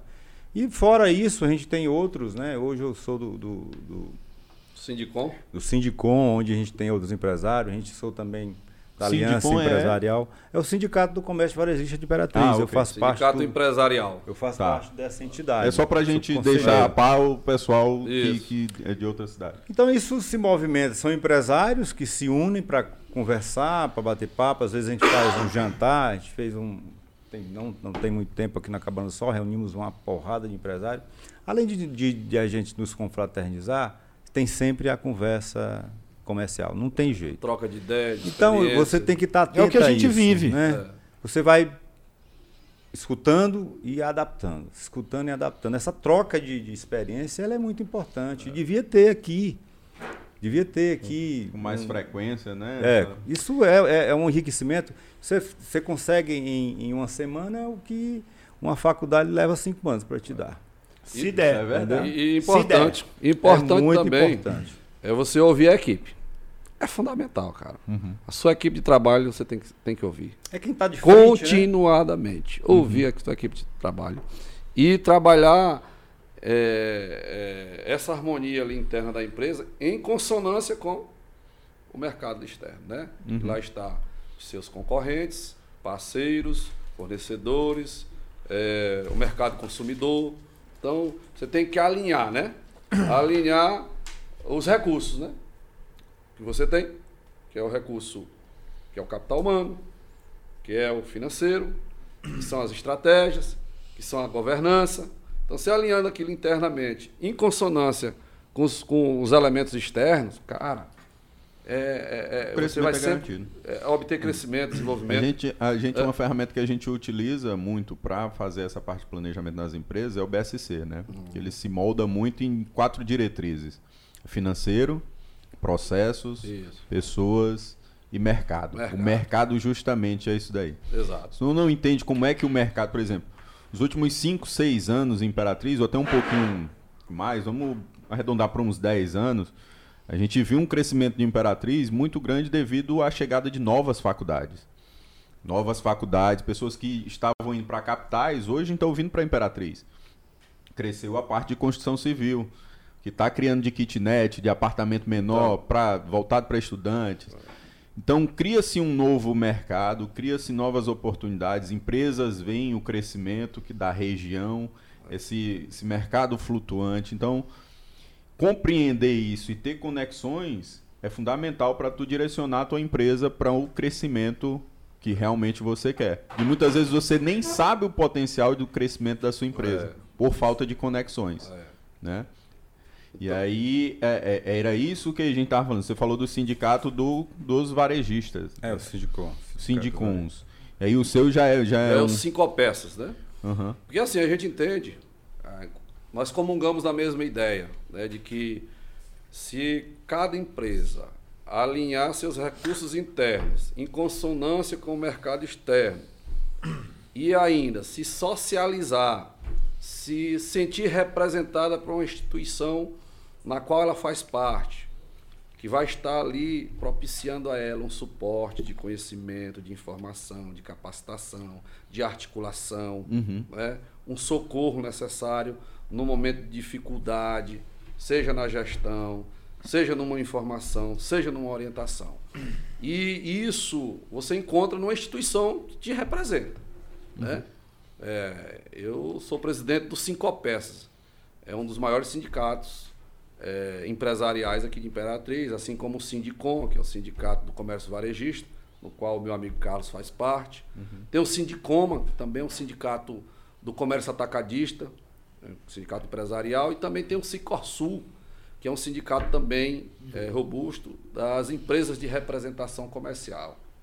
Então, assim, a gente entende que se a empresa é, é, é, é, é, fazer uma mensuração de que precisa é, se tornar mais robusta, ter esse entendimento que precisa crescer, precisa se desenvolver, precisa é, galgar é, é, é, é, degraus e ter prosperidade, é importante que ela se associe a alguma instituição que a represente, porque esse suporte é fundamental. Deixa eu te fazer uma Tá certo? pergunta. Eu fazer uma pergunta que isso é, é- eu vou juntar dois pontos que foram tocados aqui e aí eu vou entrar na pergunta que é justamente sobre isso. Isso. É uma coisa que eu achei interessante que o Carlos falou é, quando a gente estava falando que vocês são professores, ele- aí ele, você é professor, você é professor, mas vocês sabem, eu estou te conhecendo agora, mas eu já reparei muito que o Carlos, ele, ele mesmo sabendo que hoje ele é um professor para muitos, ele nunca deixou de ser aluno. Você é aluno. É. Entendeu? Então você, é, que eu acho muito interessante isso. Professor barra aluno. Eu acho que todos nós temos Você que ser tem que se isso. manter É. ensinável. É, sempre. É. né? Eu tenho um, tenho um amigo nosso, é o Rafael Brilhante, ele fala muito sobre isso. Você tem que ter o coração ensinável. É. Você tem que saber ouvir, você tem que saber receber informação. Isso é muito importante porque sem, as pessoas sempre têm alguma coisa para ensinar. É. né? E por que que, por que que eu acho isso importante? Eu vou chegar no segundo ponto, que foi o, o que o Carlos falou também sobre... Tenta não derrubar dessa vez. Quanto aos bastidores, mano. Olha, É aquele barulhinho de cachoeira que tava acontecendo aqui. deixa disso, menino. É. Aí, Covarde, hein, Rafael? É, covarde, rapaz. Não entrega o cara, rapaz. É. Mas o. Ele, por que, que isso é importante? Que a gente vai para o segundo ponto. Você falou da representatividade, né? É, a forma como vocês trabalham, né? Vocês, aquele investimento no relacionamento, que de certa forma ele não é mens- tão mensurável porque é um negócio a muito longo prazo. então, e, é- e- e- e tem que ser sustentado e incentivado constantemente. Ele é, existe uma cultura de que isso não é, é, é, financeiramente viável. Por quê? Porque grande parte dos empresários, o que, que eles querem? Não, você primeiro consome o meu e depois eu né, te dou um chaveiro. Isso. Entendeu? Porque eles querem primeiro, assim, não, venha. Primeiro você me mostra o, o dinheiro e depois eu, eu vejo o que, que eu, como que eu posso te ajudar. É, mais ou menos. Entendeu? Só que isso, isso é só uma transação, isso não é uma relação. Entendeu? E aí a gente e, e chega nessa questão que, eu, que, eu- que é a minha pergunta. Vocês entendem o papel de vocês dentro da, da, da, da sociedade. Por que da sociedade? Porque o que vocês fazem é, é, profissionalmente, ele, ele vai além da- do, do, do comércio. Né? Vai, acaba se estendendo na capacitação de pessoas, no desenvolvimento. O, o, o, o pintor que está se capacitando, ou o cara que está se capacitando dentro da tua loja, ele, ele tem uma família por trás dele. Entendeu? A mulher que está tá se, se envolvendo e crescendo junto com a tua empresa, ela está levando o, o pão nosso de cada dia. Então, é, esse, eu não sei se vocês já pararam para pensar assim, Eu pô, me sinto responsável por isso. é, é, isso que, é nisso que eu ia Esse chegar. sentimento existe. E aí vocês falaram da, da questão da, das associações, dos sindicatos. Dizer, Eu vou ser bem sincero, assim, eu- você você falou do, do que você é presidente, o Carlos falou da, do que ele está envolvido. Dentro do que eu faço e dos negócios que eu tenho, meu amigo, eu, eu tô, eu tô se fosse depender de, de alguém, eu tô à deriva. Isso. À deriva. E eu posso falar isso até numa experiência de, de curto prazo. Que eu cheguei, como eu não vou entrar em nomes, mas recentemente, para fazer o evento, a gente eu até perguntei para umas pessoas, falei assim, ó, a gente vai fazer um evento que vai abordar planejamento em todas as áreas de uma empresa. De 0 a 10, o quanto que você diz que isso é importante? Aí, quanto vocês diriam que isso é importante? De 0 a 10? 10. 10, Ah, né? É, sim. Aí eu Evidentemente. fui, eu fui, eu fui atrás de todos os, os principais órgãos, né, instituições, que eu julguei assim, não, isso, isso é interessante para eles. Basicamente é o seguinte, isso é algo que ele deveria estar fazendo, mas não está fazendo. Sim. Tá buscando fazer, né? Mal atenderam o telefone. Aí eu falei assim, pô, se o cara não tá interessado nisso, então esse cara não me representa. De, de forma bem clara. E aí você fica assim, então, se esses caras não, não, não representam, porque eu tenho outras duas empresas, o Vinícius tem empresas, mas eu entendo de gestão. né? Se, se, se, se essas instituições não quiserem me ajudar, meu amigo, eu faço por conta própria. Mas tem outros empresários que precisam disso. Uhum. Eles não têm quem ajude. Aí eu falo assim, pô, se o cara não está interessado em divulgar e incentivar esse tipo, não tá, eu não estava pedindo dinheiro, não. Eu estava pedindo só apoio para divulgar o evento. Se ele não está interessado nisso, ele está interessado em quê? Por que, que não existe? Vocês sabem da responsabilidade de vocês. Por que, que não existem pessoas tentando é, abraçar essa responsabilidade para mudar o Mas mercado? existe. Existe. É, Tanto existe que vocês estão aqui. Exatamente. Mas eu tô falando assim, né? Quem está sentado na cadeirinha lá. O que é que está acontecendo com o nosso mercado? Por que, que vocês assumiram agora, por exemplo, vocês como presidente e vice-presidente? E eu acho que isso é uma pergunta até bem séria, e- mas, mas é algo que as pessoas precisam saber. Por que, que vocês, que já estão envolvidos em tantas outras coisas, viraram e falaram assim: eu vou abraçar mais essa bronca? Entendeu? Isso é o espírito de servir. né? É. É, nós já temos a experiência nos negócios, né, em empreender, em administrar, em gerir, em fazer uma governança, é, de certa forma, regular, porque a gente está sempre querendo melhorar. Né? Para isso é que é, é importante o aprendizado, como a gente sempre falou aqui ao longo dessa nossa, desse nosso papo legal. É, mas para você exercitar o associativismo, é preciso você ter o espírito de servir. Tá certo? Porque o associativismo ele está calcado em três pilares, que é o pilar da participação, é o pilar da solidar- solidariedade e o pilar da cooperação. Tudo isso em prol de quê? De um objetivo, de um plano de trabalho em comum. é?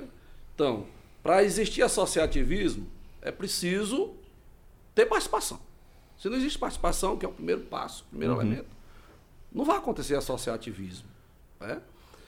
E a partir da hora que existe uma participação, vai se construir uma cooperação mútua entre os pares para que faça valer a expressão de que juntos somos mais. Nós somos mais informados, mais habilitados, mais competentes, né?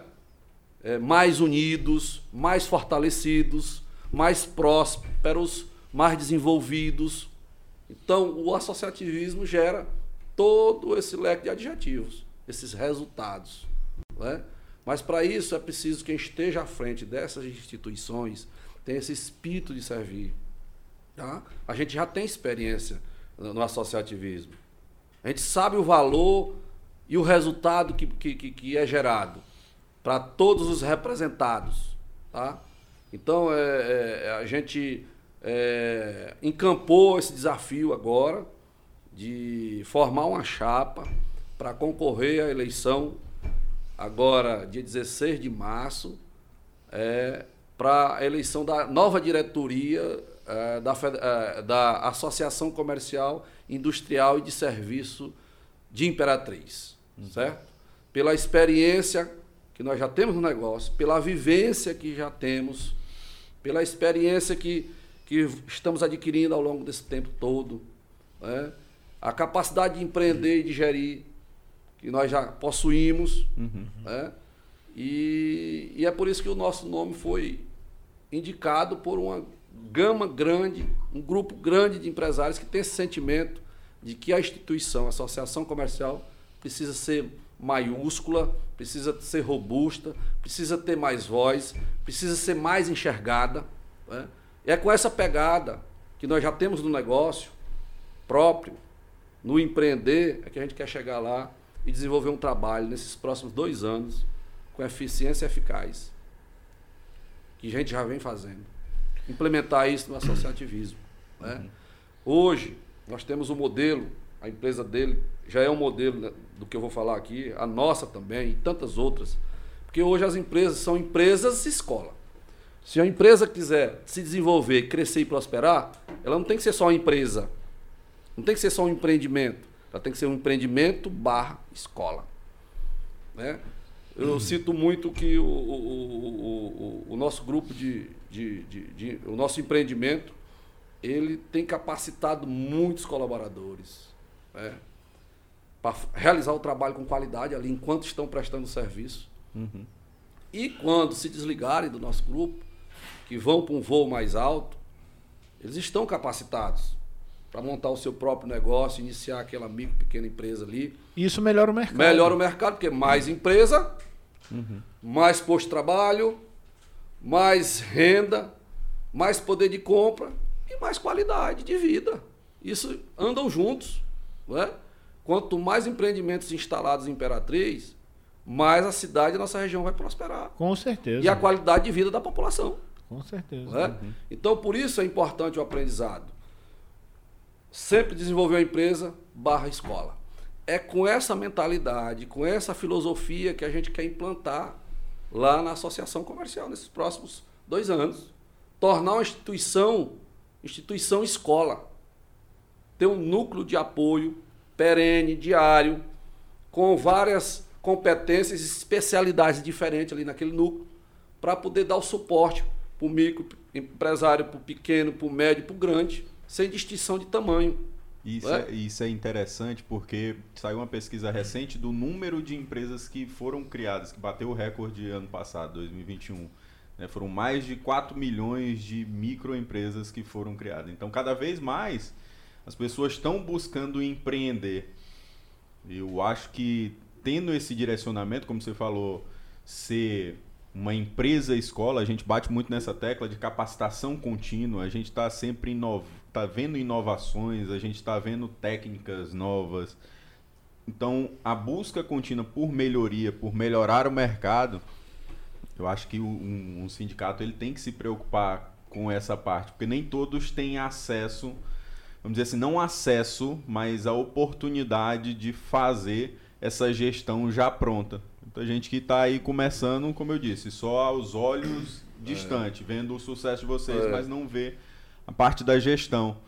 Então, assim, é, essa, essa criação, essas oportunidades que a gente falou, pô, isso que, o custo que a gente fez aí foi um preço acessível, a gente só pediu a divulgação, que era um, um custo para se pagar o evento Sim. que a gente cobrou e a gente não teve um retorno. Então a gente vê até um, uma falta de o agasalhar a região. Agasalhar. e aí a, a, intenção nossa também, viu, Olavo, Vinícius, é, é, realizar um trabalho ali de muita articulação, de harmonia e de união maciça. Aí você diz, como assim? Olha, citei para vocês quatro, uhum. quatro sindicatos empresariais grandes e fortes. Hoje esses quatro sindicatos não estão em harmonia com a Associação Comercial Industrial e de Serviços de Imperatriz. Até porque esses quatro sindicatos empresários nunca foram procurados pela instituição para estarem juntos com o mesmo objetivo, com a mesma intenção e com o mesmo propósito de, de representar bem seus associados. Certo? O nossa intenção, o nosso projeto de trabalho é fazer uma junção de todas essas instituições esses quatro grandes sindicatos, mais a associação comercial, Se juntar a nós o Sim Rural também, que é uma instituição de Fortíssimo. 54 anos de vida, que é a instituição que representa o agronegócio, que hoje é uma parcela grande do nosso PIB local, da nossa cidade, do nosso município, do Maranhão e do Brasil, é representativo demais, é, faz a diferença na balança comercial nossa. é?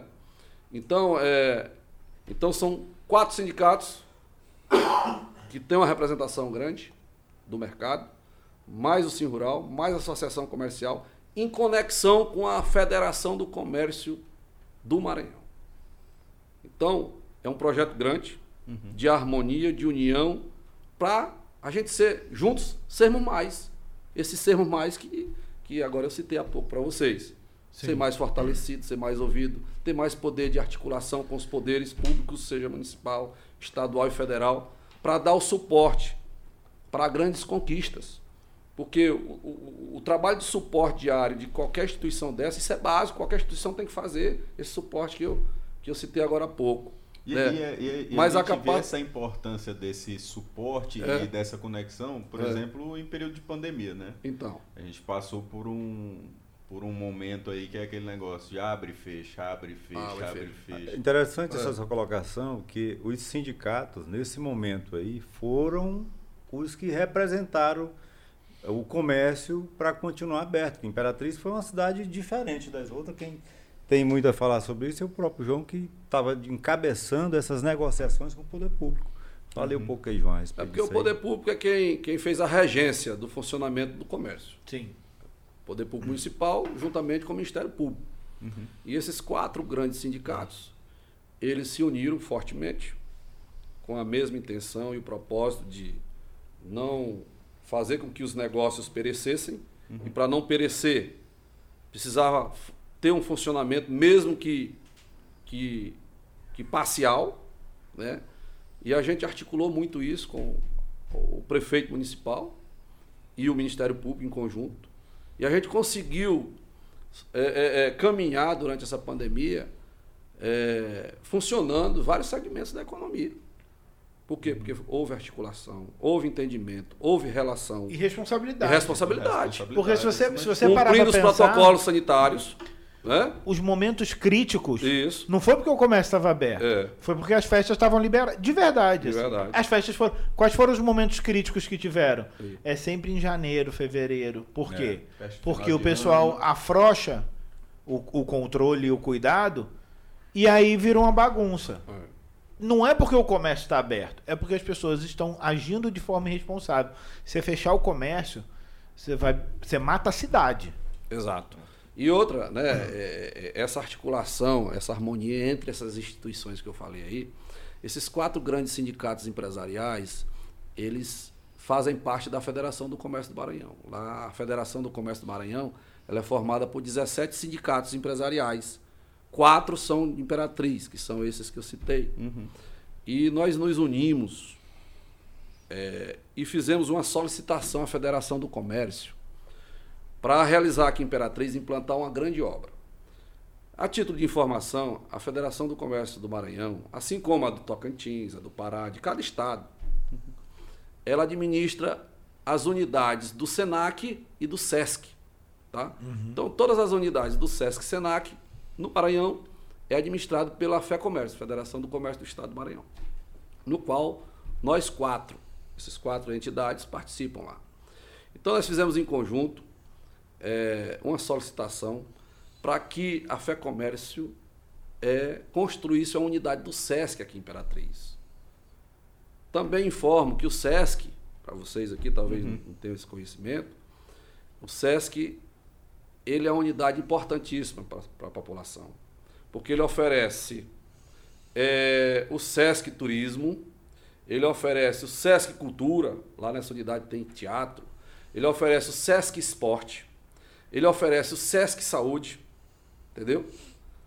Ele oferece o SESC Cultura.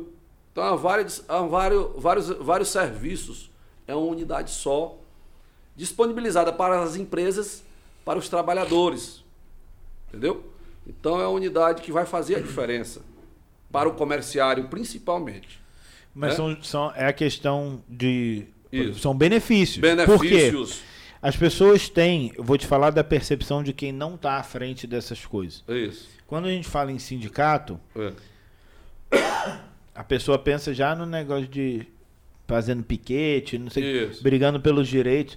Isso tem que acontecer sim, você tem que brigar pelos direitos de uma classe. Sem dúvida. Mas você tem que buscar também gerar benefício, Benefício. gerar progresso. Você não pode ficar só chorando ou brigando pelo leite derramado. Você tem que gerar solução, você tem que aumentar a, a atuação ou melhorar a atuação É. de quem está lá na, na, na linha de frente. Então, é, é, uma associação dessa, não estou falando especificamente da comercial, mas como um todo, eles têm que. O, o- quem está lá tem que virar e falar assim: beleza, estou aqui, existe essa associação.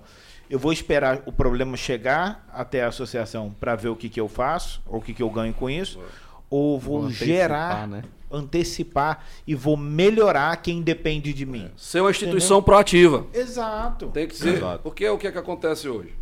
O, o associado, quando ele sente alguma necessidade, identifica alguma, alguma dor no, no popular, ele vai, pensa duas, três, quatro, dez vezes antes de procurar a instituição que, a, que eu represento. Às vezes ele trata o assunto com um amigo, com um conhecido, um empresário que ele tem um entrosamento, alguém que possa eh, disponibilizar alguma opinião, alguma orientação. E às vezes ele procura a instituição que representa ele. E nunca a instituição o procura. Eu acho que essa. essa É- é duas Tem que vias, né? Esse cenário- esse cenário, né? tem que ser via de mão dupla. Mas, É. ó, a tropa é espelho do líder. A tropa é espelho do líder. Quando você tá com problema em vendas, quem que você vai procurar? Alguém que seja especialista em vendas. Sem dúvida. Se, é- se- quem tem que estar no comando de algo é quem entende daquele negócio. Porque Tem né, vivência, né? Entendeu? assunto. Vivência. se não, se, se você botar um médico de pronto socorro para atender uma clínica de alto nível, ele vai tratar todo mundo que chega lá como se fosse um paciente de pronto socorro e não é isso que tem que acontecer. Então, quem que precisa, quem fala a língua do- do- dos empresários, É. quem fala a língua dos empreendedores. Perfeitamente. Não, é, pô, eu, e eu tô falando, eu, assim, eu, eu- a gente tem, Concordo não tem muita papa na língua. Então, eu não, não tô criticando, eu tô falando o que precisa ser de, de real. A gente concorda Entendeu? Por quê? Porque eu não, eu não vou pedir conselho de gestão para um médico de pronto-socorro. Porque ele não entende de gestão. Ele vai falar para mim como estancar sangue, ele vai entendeu? fazer uma sutura. E não é isso que o, o comerciante precisa. Ele precisa de alguém que entenda de comércio. Que sinta as suas dores no dia a dia. Uhum. né? Que fala, que entenda Que o mesmo idioma, né? língua, né? É. O mesmo idioma. Porque Imperatriz tem um potencial e todo mundo, eu, eu, eu, eu às vezes eu fico muito receoso de falar isso, porque eu não sou daqui, eu sou do Rio. Então, as pessoas, o Vinícius sempre fala isso, fala assim, moço, aqui em Imperatriz, se você falar dos buracos da cidade, existe buraco, mas o imperatrizense vai falar assim, o que, que é que tu tá falando dos buracos da minha cidade, mano? Os buracos são daqui, criados aqui, né? Eles, a- a- é uma cidade muito protetora daquilo que é seu. Então eu fico receoso em falar isso, porque as pessoas podem dizer, ah, tá, isso é porque é de fora, mas não é isso. Eu sei do potencial que Imperatriz tem. Se eu, se eu não acreditasse no potencial que Imperatriz tem, eu não abri uma consultoria com, com, com ele para fazer isso. Entendeu? Eu não abriria duas, outras duas empresas pra, pra- aqui na região. Eu sei que tem potencial. Só que a gente precisa eh, investir nesse potencial. E tem que estar todo mundo falando a mesma língua. E essa cidade nossa é uma cidade empreendedora, né? São Sim. muitos empreendedores. Porque o empreendedor, como bem diz sempre o Carlos aqui, meu parceiro, empreendedor não é só o grande. Porque às vezes eh, existe aquele mito de que ah, ah, o empreendedor é aquele case, aquele caso de sucesso. Não, o empreendedor é aquele cara que vende o lanche também. Exatamente. Igual meu amigo sempre fala. Né?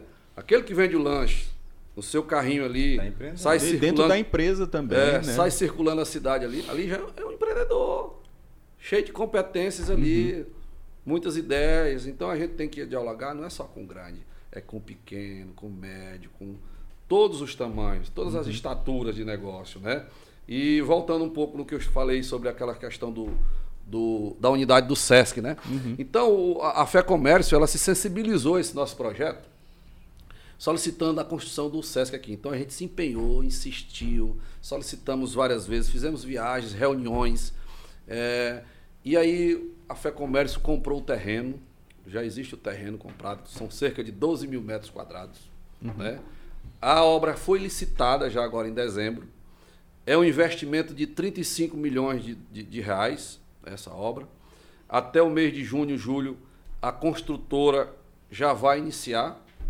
Né? Uhum. E aí, em pouco tempo aí, a gente acredita aí que em pouco tempo a gente vai estar com essa unidade do SESC funcionando em Imperatriz, em Imperatriz é, servindo o nosso comerciário, o nosso trabalhador e as empresas. Isso é uma grande conquista. Sim. É papel das instituições fazer isso. Uhum. Né? Buscar infraestrutura que impacte a cidade, que impacte a população, para servir a população. Né? Servir o nosso trabalhador. É, é, tem que ser. É, é uma gestão de, de, dessa, dessa frente, né? Assim como a gente, dentro das empresas, a gente faz gestão para que melhore, vamos dizer, o ambiente para o teu funcionário ser mais produtivo, então. quando você melhora o ambiente para as empresas verem essa visibilidade de crescimento, encoraja muito mais. Então. Vai ser muito mais fácil eu saber que se eu for empreender, eu tenho um auxílio ali para me direcionar na minha dúvida, tem um benefício que eu vou ter. Porque é muito comum a gente ver algumas associações que tu fala assim, qual é a vantagem de eu entrar? Então, mostrando e demonstrando que tem vantagens para o cara que está empreendendo novo ou que está aí meio que perdido na sua gestão, possam ter como direcionamento. Para a né? gente manter, para a instituição manter um, um, um, um, associado participativo, porque a participação é fundamental, é preciso que ele confie. Ele confie na instituição que o representa. Uhum. Né? Que ele abrace mas para isso ele precisa ver a ação da instituição. Ele tem é. que se sentir agasalhado. Ele tem que se sentir agasalhado. né? Então é isso que eu e o Carlos e tantos outros que fazem parte da, da chapa que, que concorre a essa eleição, que é a chapa 2, uhum. é com esse propósito de agasalhar, de dar o aconchego necessário, a atenção eficiente, no momento certo, né? É, manter uma relação estreita, contínua, diária a instituição ir ao associado, né? Uhum. conversar, se entender, interagir, auxiliar, ajudar e dar o suporte. É importante demais. Se não fizer isso, não tem participação. O associado não vai ter confiança, né? não vai se sentir agasalhado, aconchegado. Né? É o papel fundamental. Então, a gente quer realmente que, que isso aconteça para a gente realizar isso aí. Porque nós temos o espírito de servir, é. né? de colaborar. Né? A gente não é egoísta, porque se, se a gente fosse egoísta, é porque... nós estaríamos pensando só no nosso próprio negócio. Só no crescimento. Não, se você, estaríamos... se você for pensar, se você não tiver esse altruísmo, desse espírito de servir, é. ninguém quer segurar essa bomba, não. Não quer. Porque, aí porque nós... você pensa assim, não, isso não vai ser lucrativo para mim. É. Mas é, é, é, aquele negócio, se você pensar só no que é lucrativo, eu acho que o teu crescimento fica muito limitado. É, é assim, é, é, uma forma da gente retribuir ao mercado consumidor e à população, que é, o, é a massa consumidora, é uma forma da gente retribuir o que essa massa consumidora tem feito por nós. Perfeito. Não, ao longo de, de, décadas. E não é? só retribuir, é, porque é. a gente não pode também esquecer de que com, com essas atitudes o mercado ele cresce, ele se desenvolve e ele volta a lhe dar lucro. Isso é uma corrente. Quando você faz isso pelo mercado, ele lhe devolve, porque o mercado crescendo, eu também vou crescer junto. Sem dúvida. É... Você não vai ganhar nada. Aí o cara vai, pô, tu vai trabalhar, tu vai tirar um tempo da tua vida, por dentro tu tá dedicando a tua empresa, tu vai dedicar uma entidade, poxa, mas essa entidade vai fazer, vai trazer desenvolvimento que vai me levar junto. Isso tem que ser claro na cabeça. E nem pessoas. tudo precisa ser nosso, só meu, é só Exatamente. meu. Porque assim, pensa só, o crescimento que você traz para sua, seu filho tem 12, 12 anos. 12 anos. Você tem, você tem filhos? 32, 28. Ah, não, mas eles já estão no mercado já. Sim. É, eu estou falando, mas assim, o Carlos tem um filho de 12 anos, eu tenho um filho de 6. Eu tenho uma, uma menina de 17. Isso. Se eu cresço o mercado, fica melhor para eles, pô. Com a gente tem que certeza. parar com esse negócio de que os nossos filhos só vão se dar bem se eles forem para fora. Não, Vamos melhorar o mercado daqui, que todo mundo se dá bem aqui. Entendeu? Eu não preciso colher todos os frutos. Né? É- é- existe tem aquela quem é- tem aquele ditado que quem colhe tâmaras não, não- quem planta tâmaras não colhe tâmaras É, porque isso. demora 70 anos né esse tipo de investimento é, é, é, é justamente do espírito de servir é aquele negócio eu não estou preocupado com que ah Quem isso isso, isso já vai entrar no meu faturamento do mês que vem vai porra nenhuma É. mas lá na frente Visão de longo prazo. Lá na Exatamente. frente, você muda o jogo. Muda. Você muda o jogo. Teu filho vai ter mais oportunidades, Sim. os meus filhos vão ter mais oportunidades. Os teus filhos, em breve, vão ter outras oportunidades de, de investir, de crescer. Vinícius, se Deus quiser, a hora que ele tiver um bacurizinho dele. Ora. Entendeu? Mas é, é aquele negócio. Se Você eu ficar pensando tá- só em mim, é muito. é- meu crescimento vai, é muito limitado. vai estar vivendo em uma cidade culturalmente empreendedora com uma visão comercial muito mais abrangente que vai gerar riqueza para todo mundo. Aí, coisa boa, né, rapaz? Olha aí. Isso é. Isso Esse é o propósito. fato. Isso é Fim. fato. É o Fato. propósito, fim. Exato. É o Exatamente. propósito, fim.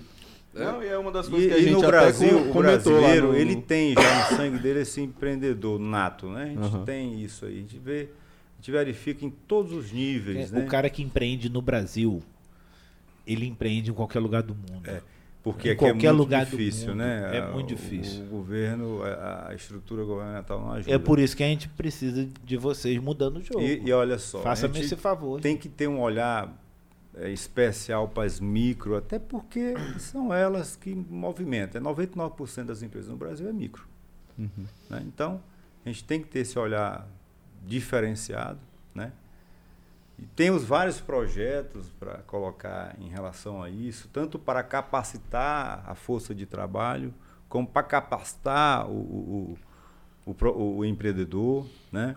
E de várias formas, tanto na, na entidade como nas empresas. A gente pode fazer uma parceria com empresários, por exemplo, tu tem uma empresa que tu está com necessidade de um financeiro. Rapaz, como é que eu vou treinar esse financeiro? A gente consegue, através da entidade, parcerias com as nossas empresas, Convênios. para colocar esse teu funcionário dentro de uma empresa que está com um financeiro muito bom para ela passar um tempo lá fazendo um estágio, que sai de lá. Né? Essa, essa pessoa pode já estar trabalhando com você ou pode não estar. Quando, e se essa pessoa não estiver, ela vai sair com o quê? Que todo empresário pergunta quando vai contratar. Você tem experiência? Experiência. Então ela já vai ter essa, essa experiência comprovada, né? Uhum. Então, e talvez essa pessoa com, com a sua proatividade, ela nem saia mais dessa empresa. A própria empresa já Cria absorva. oportunidade lá Então, dentro. né? é, como fazer, a gente sabe. A gente tem como fazer. E é claro, é, vou falar um pouco da chapa aqui, só para a gente vontade. entender que eu costumo falar que a nossa chapa é genuinamente de empresários, de empreendedores. E temos empresários em todos os níveis, de todos os setores, industrial, de serviços, Três né, do gerações comércio.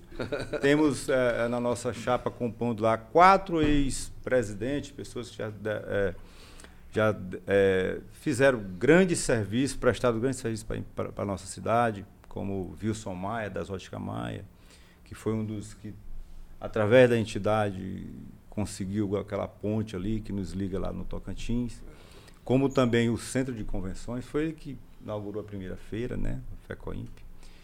E tem também tem, é, tem o, o- o- são tantos, né? Tem o Franciscano. Franciscando, né? Que já também já foi presidente daquele, da, da, daquela entidade que, poxa, é, todo mundo conhece. é- Uhum.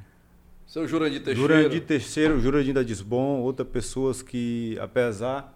Continua tá na nativa, chapa, né? a também. Mariano também, que é um- é, é- é uma referência Imobiliário. no imobiliário da cidade, né? Uhum. Entende uma coisa e outra também. A gente é tem- um menino bom, menino Nessa bom. chapa, a gente ah, tem as pessoas mais novas que estão encabeçando, né, tem mais à frente, mas a gente tem todo esse arcabouço de experiências, de prestígio, Uhum. nomes que já estão reconhecidos, estáveis aí, com credibilidade para a gente Dá o suporte. Tem pra os dar esse mentores, suporte, né? tem os mentores Isso. E os executores, né? Tem a galera que já Agora- viveu e tá guiando a galera Certo. que vai ajudar a continuar o Exatamente. crescimento. Esse todo esse foi- arcabouço de experiência. Esse foi o né? pensamento. Da e, formação. foram, e essas pessoas que nos convidaram, com- junto com outros, né, convidaram para a gente estar encabeçando isso aí. Mas não é só isso. Carlos, é só essa- essas pessoas? Não. A gente ainda tem que montar, e já convidamos várias pessoas, para montar a diretoria setorial. Porque para você não ficar sobrecarregado, você tem que delegar. Né? A, in- a intenção é que em cada setor da sociedade, cada segmento da sociedade, tenha três pessoas ali para representar aquela diretoria. Como pessoas como vocês, para esse, esse né, de falar de gestão, de empreendedorismo, vocês são pessoas ideais para compor uma chapa dessa. Porque a gente Prestação sabe serviço. que vocês conhecem, vai ter, tem essa vontade de também melhorar o mercado. O propósito é o É mesmo. com pessoas assim. É, eu estou dando um exemplo É, seu, é- porque a gente é estamos alinhando aqui. propósitos, né? que é o que E montar uma conexão, né? estrutura de pessoas técnicas, né? Que Uhum. tenha esse sentimento de do essa, essa, esse espírito Servir. de servir, né? E para compor e dar sua contribuição para a sociedade. Essas pessoas que já estão agradecidas do que já receberam, do que a, a cidade já proporcionou a eles, ele dá essa resposta que com certeza, como eu já disse antes, a cidade desenvolvendo traz mais desenvolvimento Com para todos. certeza. Então é, nesse, é nessa visão que a gente está aqui, né? Aí as pessoas às vezes perguntam, cara, mas tu tem tempo para isso? Cara, tempo é gestão, né? E disso, assim, disso, e disso a gente entende. Pois é. né? Inclusive, temos investimentos hoje na nossa empresa para ter mais tempo ainda. Às vezes a gente fica até. é, quando a gente dá uma organizada, dá uma melhorada ali na, na, na- na- nessa parte organizacional, e você fica com tempo demais até. Que aí que você começa a se meter na, na- na parte, de, na parte tática e tal. Então, o empresário, o empreendedor, ele não pode ter muito tempo livre, não, porque ele começa a se meter em coisas que não era para ele estar. Tem que estar ocupadinho, Mas né? aí é que tá, só sabe criar esse tempo que É. o, o cara que sabe trabalhar. Olha, eu sou Porque síndico, o, o, eu o preguiçoso está sempre ocupado. A gente está com uma obra muito grande lá no nosso condomínio e a, e as- e eu- e a gente vai buscando as coisas, vai pegando coisas para fazer. Eu estava eu tava sendo tesoureiro de um outro condomínio do Estreito, eu saí passei para meu irmão. Mas assim, a gente sempre. ah, Tem um tempo livre, a gente arruma outra coisa para fazer. Mas é por que que você tem, consegue ter tem- tempo livre é, estando fazendo com essas empresas, condomínio? É porque a gente tem gestão. A gente fa sabe fazer e a gente sabe também qual é o nosso lugar na empresa. Nós não estamos ali para fazer a parte operacional. Nós não estamos ali para fazer a parte tática. Nós estamos ali para fazer a parte de estratégia. E na estratégia você tem que ter tempo. Você não consegue evoluir se você não tem tempo para pensar a empresa. Você tem tempo para buscar. Eu tenho, agora esse ano eu vou tirar um ano para para ir em todas as feiras, né, da minha área. Para quê? Buscar produtos novos. Eu quero aumentar é, a- ao invés de estar atrás, atrás de todo tipo de cliente novo, não, eu quero agora aumentar o meu a minha A venda atratividade. por cliente. Né? Aumentar o markup por cliente, né? O markup não. É, falei a palavra errada. O ticket. O ticket médio por cliente, né? Eu quero aumentar o ticket médio por cliente. A gente tem a, é, é, sempre usado a mesma, com a mesma estrutura, tanto de clientes como de pessoas, a gente consegue aumentar muito aí o- Otimizar, o, né, fatura- Carlos? o faturamento, É, conseguindo colocar outros produtos e otimizar essa, É. é, é, essa, essa estrutura e com, aumentando o faturamento. O que o né? Carlos fala aí, é- é- a gente já, já até conversamos sobre esse assunto, trocamos essa ideia, né? Porque aprendizado é isso, né? É, às vezes a gente fica preocupado em buscar um novo cliente, um novo parceiro, e esquece de cultuar o que já está dentro, Perfeito. já está conosco ali. né? Busca, é aquele negócio, busca um novo amor e esquecer do, do que já tem. Isso é um pecado Não tem recorrência, né? e grande, tá entendendo? Porque enquanto você tá ali na incerteza, buscando, correndo atrás de um novo, aquele ali que você está deixando de dar atenção, de manter uma relação constante e, e, e, e aí você corre o risco grande, né? de perder. E É- de fato perde mesmo. O que você está É. fazendo com o seu atual É. cliente vai te trazer o, o, o próximo. O próximo, exatamente. manter, né? É, É, por é isso mesmo. exatamente O que o que você fizer pelo seu atual cliente É. vai te trazer o próximo vai, cliente. exatamente. Não adianta ficar, "Ah, agora é meu cliente. Não, Não. agora é meu cliente, então É. já tá aqui, deixa ele se lascar, bora atrás do outro. Não Exatamente. é assim, Então eu vejo muitos gestores aí por aí preocupado demais em estar se articulando com a sua equipe de trabalho para buscar um novo cliente, um novo cliente, um novo cliente, um novo cliente. E vejo poucos se preocupar em cultuar o- o- a carteira de clientes já existente. Entendeu? Então, a gente acredita, não é, Carlos, que cultuar o cliente existente é fundamental. certeza. exatamente o que o Olá falou aí. Para vir um novo cliente. Né? Diminuir E aí- a rotatividade, É, né? Exatamente, cara. É, você vai depurando a sua carteira de cliente. É.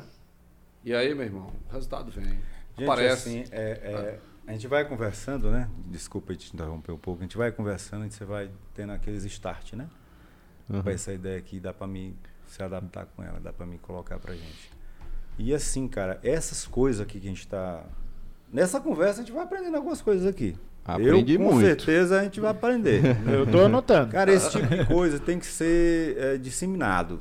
A gente tem que colocar é, em salas é, e criar esse tipo de, de network, né? E de ideias. né? Você está conversando, é, mentorias para pessoas de todos os tipos, de todos os níveis, né? Uhum. Claro que você também não pode misturar muito. Você vai colocar pequenos e médios, médios e grandes. Sim. Nunca, Sim. porque senão a linguagem A linguagem é outra. É outra. Exato. Mas você tem que fazer esse tipo de coisa, que isso é o que mais acelera o crescimento das empresas. Por quê? Cada um tem dores diferentes. Todas as empresas têm dores diferentes. De repente você está com uma empresa que atua, pô, a minha, a minha parte comercial está muito boa, a financeira está bagunçada. Poxa, eu não tô, a parte contábil minha, eu estou perdido. Rapaz, eu estou com um problema de, de rotação muito grande. São aí, é, é, infinitos os problemas. O Problema Sim. de estoque. Então, são, são, são vários, né? Então, cada um tem uma dor. A gente chama de dor, né? Então, às vezes, é, é, você dá um toque para um cara, pai, como é que tu tá teu comercial? Como é que tu paga o pessoal lá? Cara, eu, é salariado todo mundo. Eu, Moço de Deus, vamos dar, vamos comissionar esses caras. Pô, eu tô com faturamento de, de 50 mil. Comissiona esse pessoal. Não, vão, vão achar ruim, não. Vai ficar mais caro para mim? Não vai, chefe. Não vai ficar mais caro. Se tu vai ganhar mais, não vai ficar mais caro. Que a gente mostra para ele ali, matematicamente, que não vai ficar mais caro. Rapaz, esse cara dá um boom na venda dele.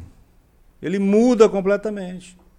Aí você vai com o outro. Não, Carlos, o meu já é comissionado. Eu vim, como é, como é que tá as tuas metas? Como é que tá? a tua- Não, eu não trabalho com meta. Cara, tem que trabalhar.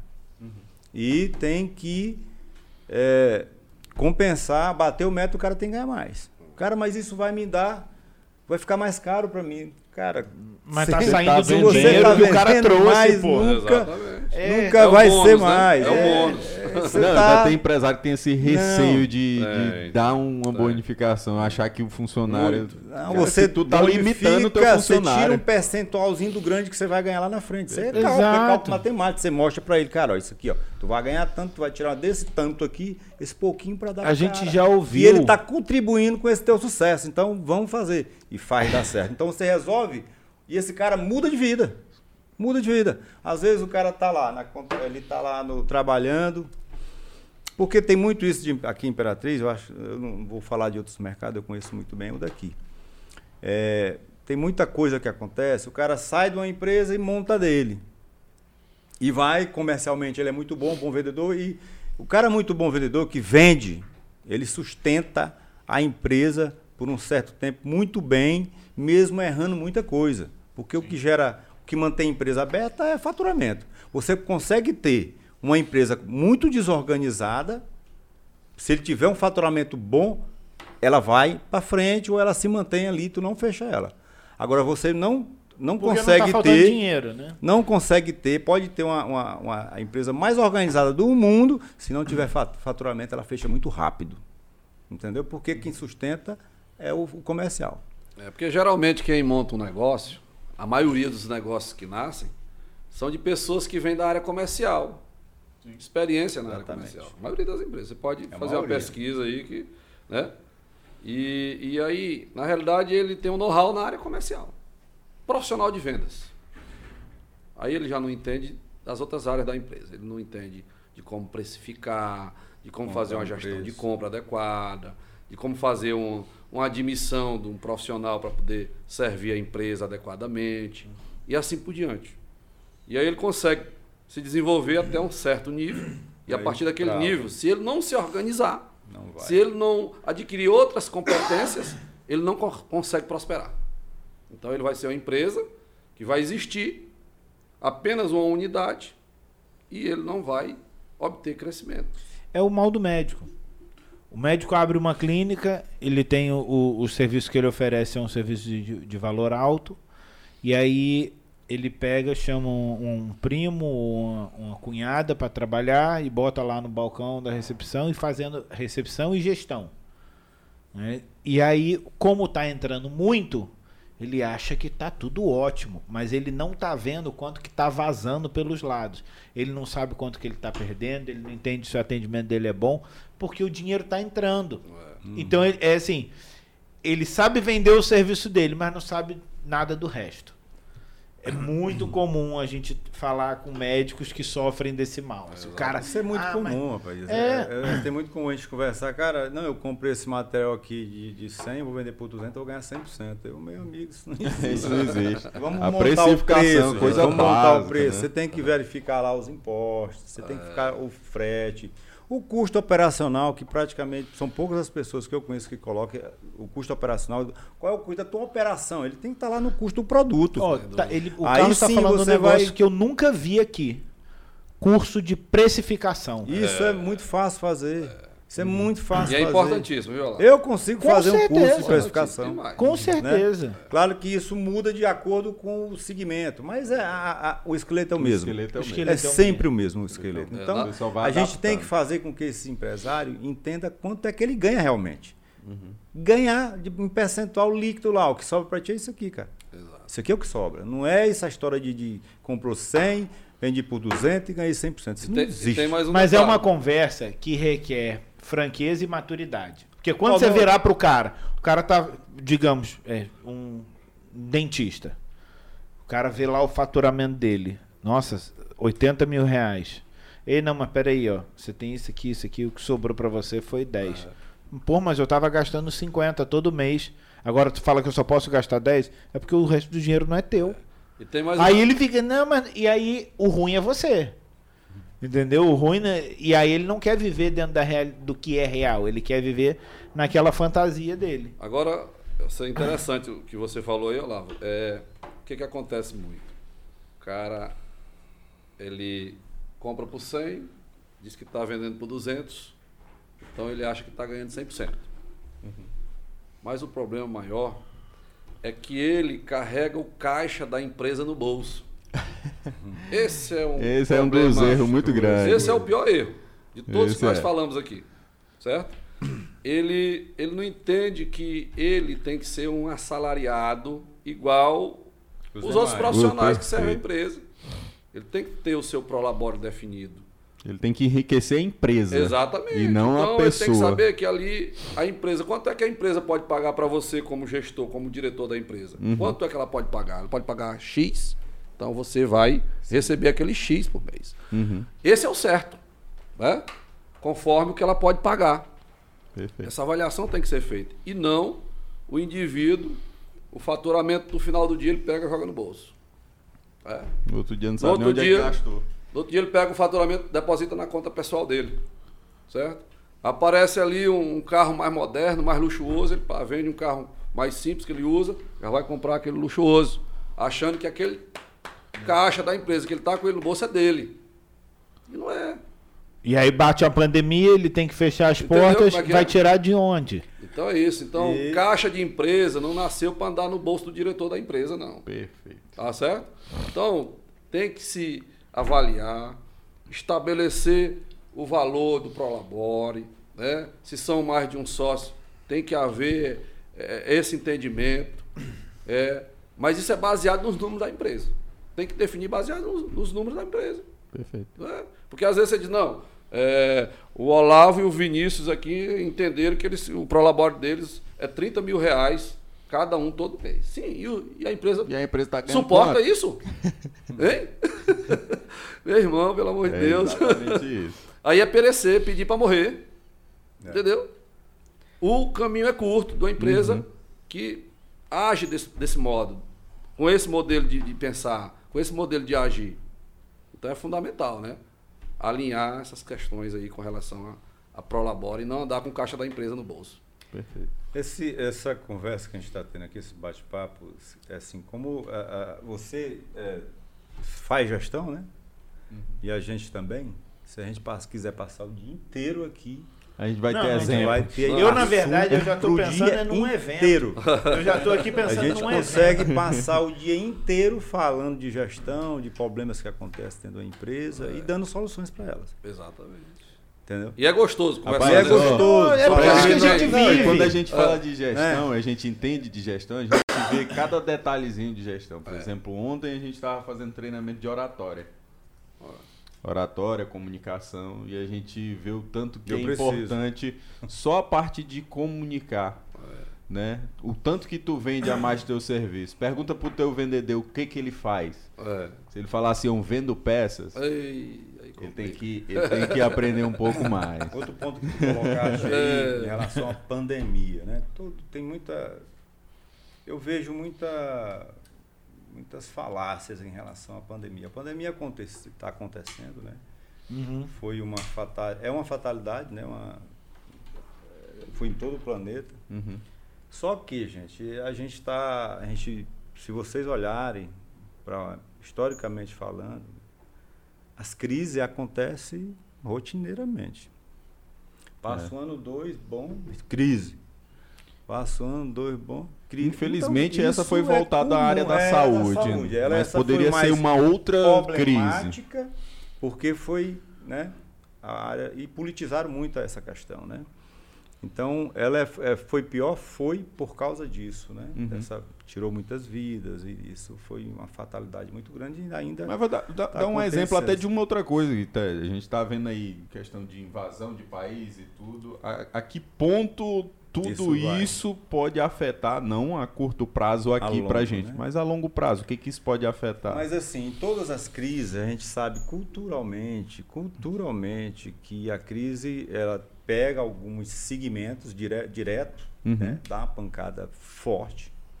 Essa pessoa, ela, se ela tiver preparada, ela às vezes tem até que se direcionar para um outro segmento. Mas a gente sabe que também que a oportunidade surge grande para muita gente. Sim. Aí sabe, aí é, é- é- é saber quem que está preparado, né, para surfar essa onda aí, porque existe, existe Sim. e, e a gente sabe disso. Teve por área, vamos falar, não, cara, esquece a parte de, vamos tirar esse sentimento, né, vamos falar comercialmente falando aqui agora. A parte na crise, a parte de saúde, tu acha que que empobreceu? Não. Tanto que aumentou as coisas. Tem um número do Bill Gates que investiu 10 bilhões em vacina e recebeu 200 bilhões. É. Então tem, tem muita oportunidade em todas as crises, todas. E nessa Vai, não foi vai perguntar para um dono de farmácia se ele. Ó. É, é assim, é- é- você falou um negócio que é muito importante, que é, é não sentimentalizar, né? É. Eu perdi gente Sim. na pandemia. Então estou falando Não, comercialmente. sim, é, sim. comercialmente Então, mas assim, aqui, eu né? sei diferenciar o, o que. Porque, por que, que eu tô falando isso? Eu escutei uma vez um cara falar um negócio que eu achei muito interessante. Ele falou duas coisas. Perguntaram para ele como é que você mantém essa mesma pegada. Aí ele falou assim: os dias que, que eu acordo é, é, mais ou menos meio desmotivado, meio não sei o quê, eu penso no pior cenário possível. Ou seja, tipo, se eu não estiver fazendo o que eu estou fazendo, a minha esposa vai me largar, meus filhos vão passar fome. Ele coloca esse cenário na As cabeça dele. consequências. Né? Porque esse negócio de dar, olhar no espelho e falar eu quero, eu posso, eu vou conseguir, né? Peraí. Então é, ele pensava no pior cenário possível e ele falava assim, bom, eu não agora quero esse, né? eu tenho que matar no peito e Tem que me resolver. mexer. E outra coisa que ele falou foi, É. cara, você não pode esperar a crise acontecer. Tem crise. e Por que, por que, que ele falou isso?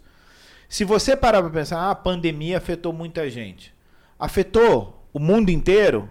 Ou será que existem países que já vivem situações pandêmicas e de crise extrema? É porque afetou quem estava no conforto. Se você parar para pensar que sempre tem uma crise para ser resolvida, você não para. Você não para. Você está sempre fazendo alguma coisa para melhorar o ambiente onde você está.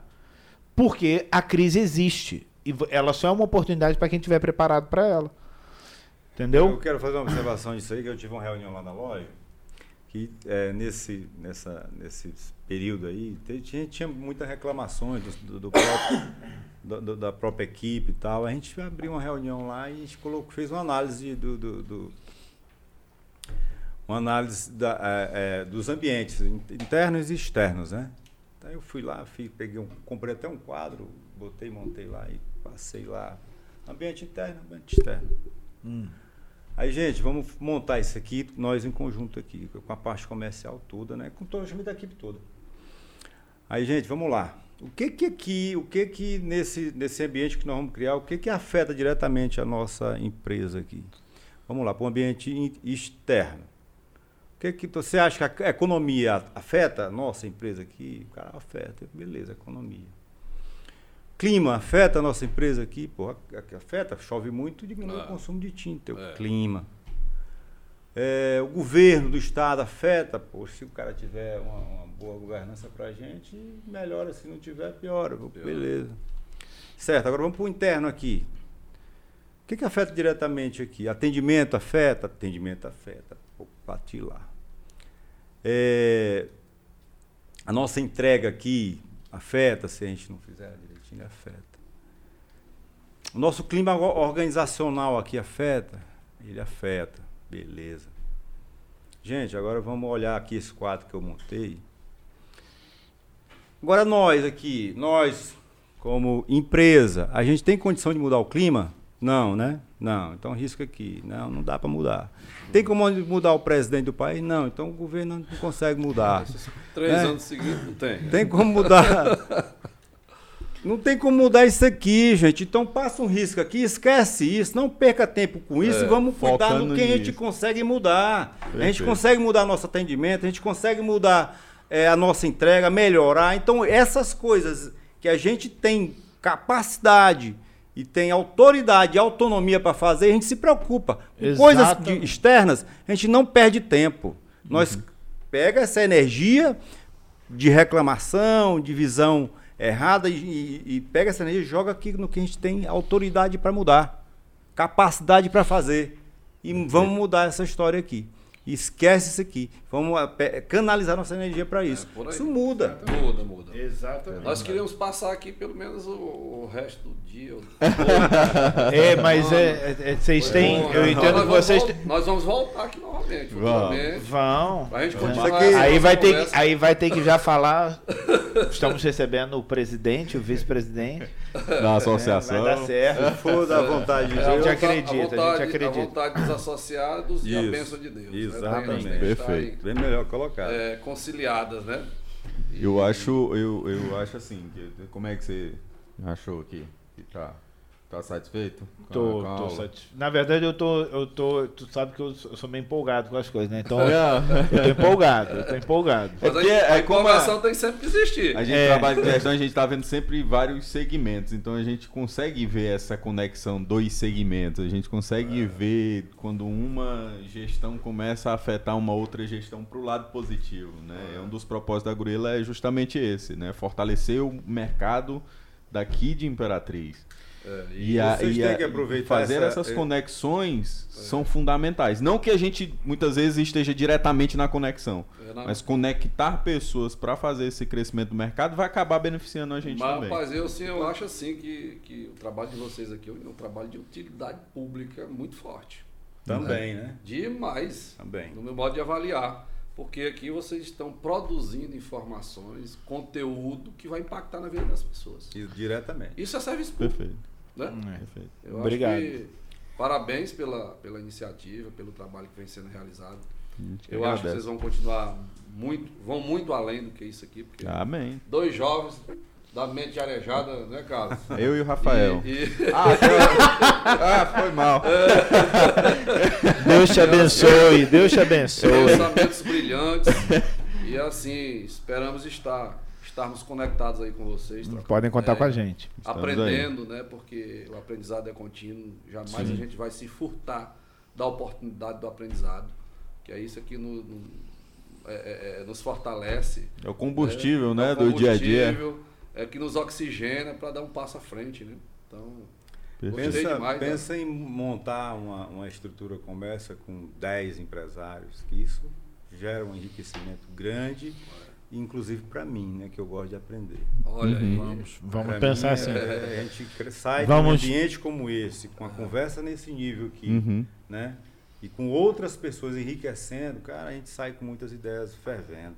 É, bom demais. Isso é muito bom. Isso é, é- tanto para o ouvinte, né? Sim. Tanto para o ouvinte, quanto para a gente que está aqui. Eu estou falando, eu me coloco na, na posição de aprendizado. Uhum. É igual eu, eu, eu, tenho, eu faço muito cursos, né? E eu aprendi uma coisa no último. Cara, eu não vou mais para curso é, do meu nível. Eu quero ser o cara, o burro lá no meio daqueles grandes. Eu quero ir para curso de alto nível agora para me ficar absorvendo. É, Sim.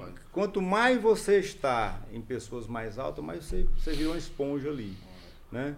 Claro que você não consegue captar tudo, mas às vezes uma ideia que você pega, meu irmão, vira tudo. Já é um diferencial. Dá uma virada na chave enorme. Então, Perfeito. É Com atrás certeza. desses, desses momentos. Você pode estar criando isso e eu vivo atrás desses momentos, cara. Eu vivo atrás desses momentos de virada de chave. E aí, Carlos, aí é onde entra a, a gente tem que fazer valer o que nós expomos aqui, né? Que é a capacidade de servir, fazer valer. Esse Exatamente. espírito de servir, né? Então, falo aqui pro Olavo e pro Vinícius, né? Que, E a gente vai estar disponível para a audiência de vocês, no sentido de que se alguém quiser falar diretamente com a gente, bater um Ah, papo, ter um diálogo. Não, a gente é, vai colocar as redes sociais e tudo. Nós estamos dispostos e disponíveis para a audiência de vocês. São duas coisas extremamente importantes. E a gente, a gente vai botar, né? O Rafael, quando ele lançar, subir o- esse episódio, a gente já vai botar as redes sociais de vocês e as redes sociais da Chapa. Que ela Sim, tem uma, tem um- já tem um, um perfil Isso, específico para isso. tem, tem. A gente já está seguindo lá. E porque justamente as pessoas têm que saber quem procurar, com quem falar, Isso. para não só é importante resolver problema, é, mas é importante mais ainda a gente se antecipar ao problema e se capacitar. Sem dúvida. né? A gente não pode ficar pensando em problema pequeno, a gente tem que crescer. Não vai deixar de ter problema, mas pelo menos a gente- o- nós, como empresários, estaremos mais fortes para lidar com eles. Né? É isso aí. Eu quero agradecer o tempo. eu quero Cavador. agradecer o tempo de vocês. Sempre bom. Eu quero agradecer o Prazer. tempo de vocês, tá? Foi um prazer esse bate-papo. A gente Valeu. sempre Valeu. aprende cada vez mais. E falar pessoal, quem ainda não segue a gente, segue aí o canal, segue a gente no Instagram, vai ter as informações lá do próximo episódio. E agradecer também nossos patrocinadores, beleza? Pessoal, valeu. Valeu. Até o próximo episódio. Valeu.